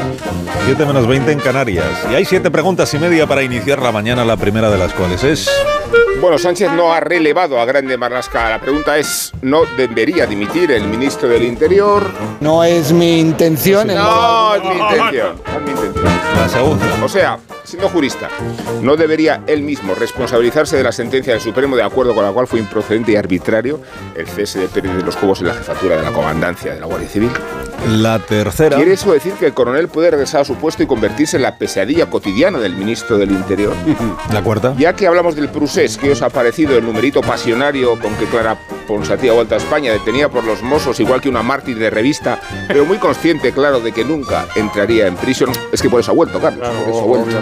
La quinta. El gobierno define la nueva legislación hasta 20 tipos de familias distintas. Os pregunto, ¿cuál es la vuestra? La sexta. ¿Se está desinflando la protesta contra Macron en Francia o está creciendo al mismo tiempo más que nunca entre los jóvenes? La séptima. He visto, Félix, la prensa después del batacazo del combinado español. Combinado español. Todo esto se hace para decir es combinado muy español, bonito, ¿eh? Me gusta más combinado magiar, pero claro, aquí no encaja. No, magiar. El combinado español ante Escocia. ¿Tiene que dimitir de la fuente o es igual un poco prematuro exigirle al míster la plenitud después de solo dos partidos? Y la media, que es la última. Era uno de los ejércitos más precarios de Europa hace un año y ahora es uno de los más fuertes. ¿Sabríais decirme qué país? Vamos a los periódicos de esta mañana. ¿Hoy de qué tratan, Dani? Cuéntanos. Dos noticias marcan hoy la pauta del día. La anulación por parte del Tribunal Supremo del cese del coronel Pérez de los Cobos y la vuelta a España de la prófuga Clara Ponsatí. Perdón, Clara Punsatí. eh, Decía el profesor, Punsatí. Bien, bien. Es, es así, ¿no? Eh, que fue consejera del molt honorable Carles Puigdemont. Vamos con lo de la Guardia Civil. Voy a intentar no decir benemérita en todo este rato porque si no Pues acabas de decir, a García Lorca. de Puedes decir combinado. Ay. el combinado, el, el- el Grito combinado del cuervo. Hay dos formas de titular lo de Pérez de los Cobos, ya lo saben, el que fue jefe de la comandancia de Madrid hasta que Marlasca se lo cargó. Lo hizo por no haber informado al Ministerio del Interior de que se estaba investigando al gobierno a cuenta de haber autorizado la manifestación del 8M cuando el coronavirus ya estaba por todas partes. Dos formas de titular. La primera, despacito, suave, como las bachatas que baila Feijó desde que lleva camiseta y deportivas. La vemos en el país. El Supremo anula el cese de Pérez de los Cobos en la Guardia Civil. La segunda, vehemente, rockera, como una canción de barricada. ABC. El Supremo anula la represalia de Marlasca al coronel Pérez de los Cobos. Dos editoriales, el del propio ABC y el del Mundo, piden la dimisión del ministro del Interior. Eso no parece que vaya a ocurrir. Tras cinco años de polémicas, recuerdan varios periódicos, Sánchez siempre lo ha mantenido en el cargo. La cuestión es qué va a hacer el gobierno, porque la anulación del cese significa la readmisión de Pérez de los Cobos en ese puesto y la devolución de estos tres años de sueldo. El confidencial revela que una de las fórmulas que se plantea el gobierno es volver a cesar, una vez readmitido, al que fue jefe de la comandancia de Madrid por otros motivos, es decir, con otro encaje legal. Esto es como cuando los padres castigan al hijo y el hijo se defiende con un argumento. Si no funciona y ve que se le mantiene el castigo, lo cambias y en realidad lo hice por esto otro. El español cuenta esta mañana que cuando Marlasca fulminó a Pérez de los Cobos por no informarle de que la Guardia Civil estaba investigando al gobierno debido al 8M, Moncloa lo supo. Es decir, que no fue cosa de Marlasca, sino que Sánchez también estaba en el ajo. El mundo lleva a su portada un reportaje que da voz a diferentes mandos y agentes de la Guardia Civil. Dicen, lo de Pérez de los Cobos fue la vendetta del peor ministro. Y el otro asunto decías en las portadas es el de regreso de Clara Ponsatí. Qué compenetrados estamos, patrones. Es como si tuviéramos un guion parecido, porque justo te iba a hablar ahora de esto. Ayer, efectivamente, con un gran rodaje de por medio, cámaras, etcétera, vino a España, perdón, al Estado español, Clara Ponsatí, hoy europarlamentaria y antes consejera de Puigdemont y que estaba huida de la justicia. Fue detenida y después puesta en libertad con la orden de ir a declarar el próximo 24 de abril por un delito de desobediencia. Varias claves. Ponsatí ha querido hacer ver con su detención que se está vulnerando, dice, su inmunidad europarlamentaria. Los diarios explican hoy las razones del juez Yarena. Asegura este que la detención fue legal porque no se trata de abrir una causa nueva, sino de continuar con el desenlace de una que ya está abierta. También hay bastante consenso en torno a esta premisa. La valiente Ponsatí ha regresado a España solo tras la abolición del delito de sedición y no antes, porque ahora ya no se enfrenta a una pena de cárcel, sino de multa e inhabilitación.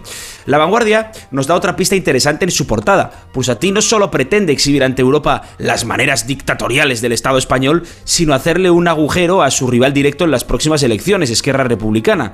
Dice la vanguardia, ERC recuerda a la eurodiputada que su regreso es factible gracias a la supresión de la sedición. Si Puigdemont regresara, advierten las cabeceras, probablemente no se iría de rositas, ya que él sí se enfrenta a una pena de cárcel debido al delito de malversación agravada que se le atribuye.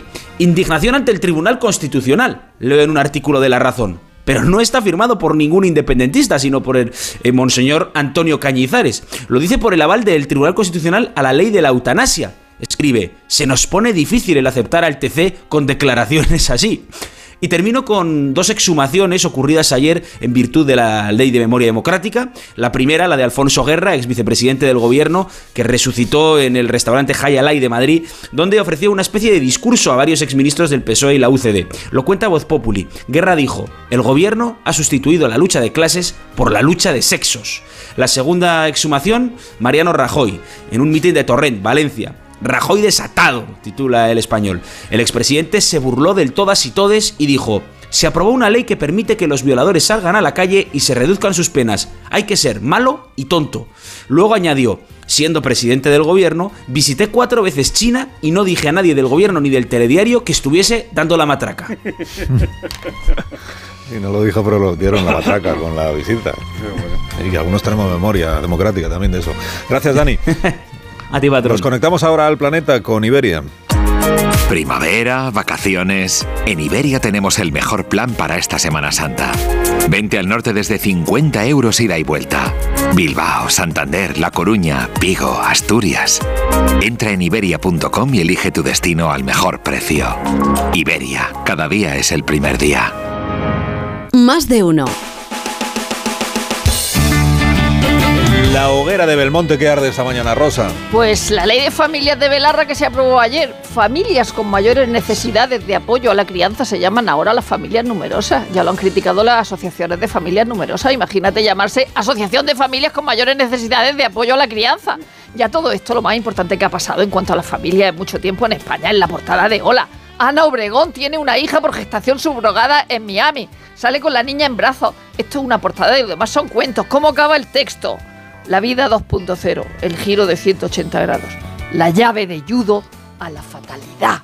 La llave de judo, una literación muy bonita. En el mundo, Catherine Lecuyer, experta canadiense en enseñanza, apuesta por un modelo que aparque Internet hasta los 17 años. Y dice, ¿por qué regalar smartphones a los menores de edad, que lo tengan cuando se lo puedan pagar. Es como Fran Lebovich cuando decía que no hay que preguntar a tus hijos qué quieren cenar, salvo que vayan a invitar a ellos.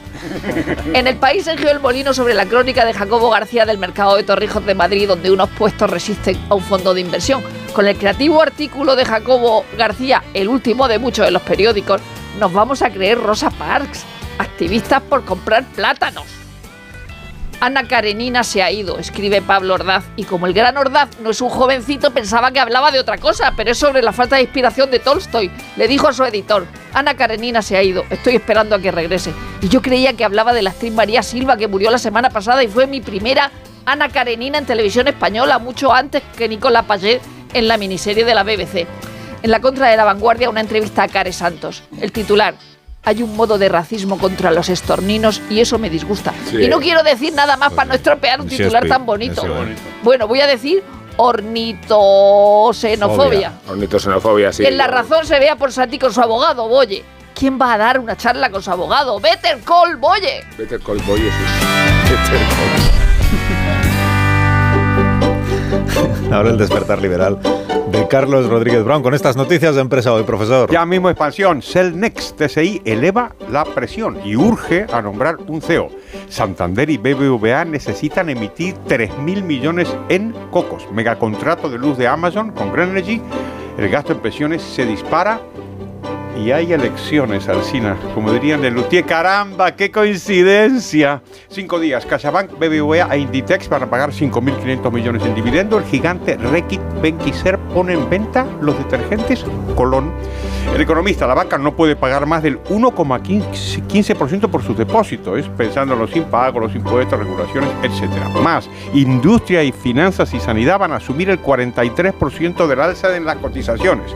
Habrá más paro, pero el gobierno eh, vamos a la prensa económica internacional. ¿Qué nos cuenta eh, la columna Alex del Financial Times? Interesante artículo sobre cómo el mercado de bonos, de títulos, puede reemplazar el, el mercado bancario. Y terminamos con el Wall Street Journal, que nos cuenta que Sam Bankman-Fried, ¿os acordáis? El fundador de FTX, está acusado de, de sobornar a funcionarios chinos. Y un editorial que no deberéis nunca perderos. Habla de la Reserva Federal, pero en realidad vale para cualquier banco central. Dice el journal, si hay una cosa cierta en política, es que la Reserva Federal jamás aceptará ninguna responsabilidad por ningún problema financiero.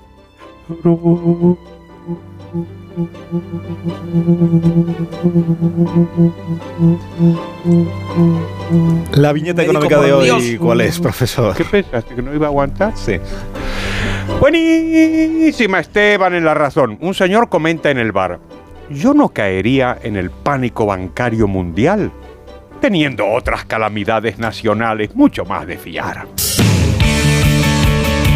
Queda por contar la actualidad del deporte. Feliz José Casillas. Y con la vuelta desde Escocia tras no personarse en Glasgow. Así vuelve la selección tras perder de una manera clara por 2-0, derrota que desde anoche ha dado pie a titulares y análisis que hablan casi casi de un delito, porque España no perdía desde hace 10 años en una fase de clasificación y 7 años por más de un gol. Y al segundo partido acaba con la inmunidad del seleccionador. Casi dan ganas de presentarse en comisaría. Una España calamitosa, que no sabe quién es, que no da la talla, decepcionante, que cambia peor, en un desastre, un naufragio, que hace tiempo que perdió la furia y ahora también el fútbol. Todavía no hay equipo y lo peor es que ni siquiera se busca. Ni cielos despejados ni calor, frío y nubes en el futuro de la selección. La puesta en escena, ocho cambios con respecto al equipo del sábado en Málaga, genera pérdida de confianza. La reforma no funcionó y Escocia hizo trizas la revolución de Luis de la Fuente. Este fallo no sentencia de manera definitiva, pero la selección tendrá mucho que mejorar en junio cuando dispute contra Italia la semifinal de la Nations League. Y también preocupa la ausencia de autocrítica. Como diría el ministro Escribá, los que se equivocan son los críticos. No empecemos a dudar, dijo el capitán Rodri. Y este es el camino, dijo el seleccionador.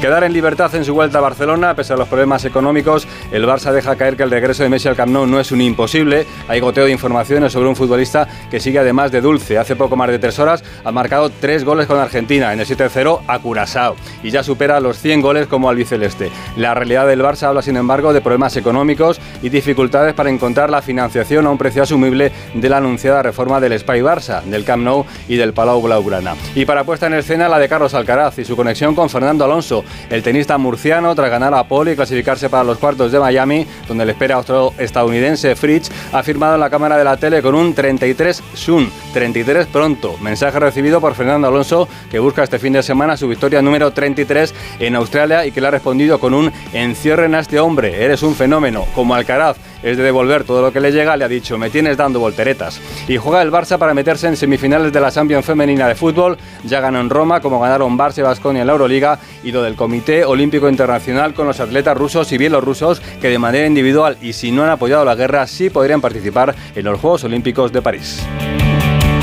Pues ya está, pues ya lo hemos contado ¿eh? todo. Bueno, ahora continuaremos contando lo, Y bastante lo mismo. bien, ¿no? Sí, creo que ha quedado, ha bastante ha bien. quedado bien, yo creo. Sí. Lindo este. Que vamos camino de las 8 de la mañana. En 6 minutos nos plantamos ya en las 7 de la mañana en las Islas ¿De Canarias. verdad? Sí, de, todo, lo que yo, todo lo que yo digo es verdad, profesor. ¿Y por qué tartamudeas cuando dices? Porque usted me desestabiliza constantemente. Pero parece un interrogatorio. Ordene usted el código rojo. Claro. ¿Quién yo? Señor Alsina, ordene usted el código rojo. Ahora mismo continuamos. Vale, vale. Ahora mismo continúo. Vale.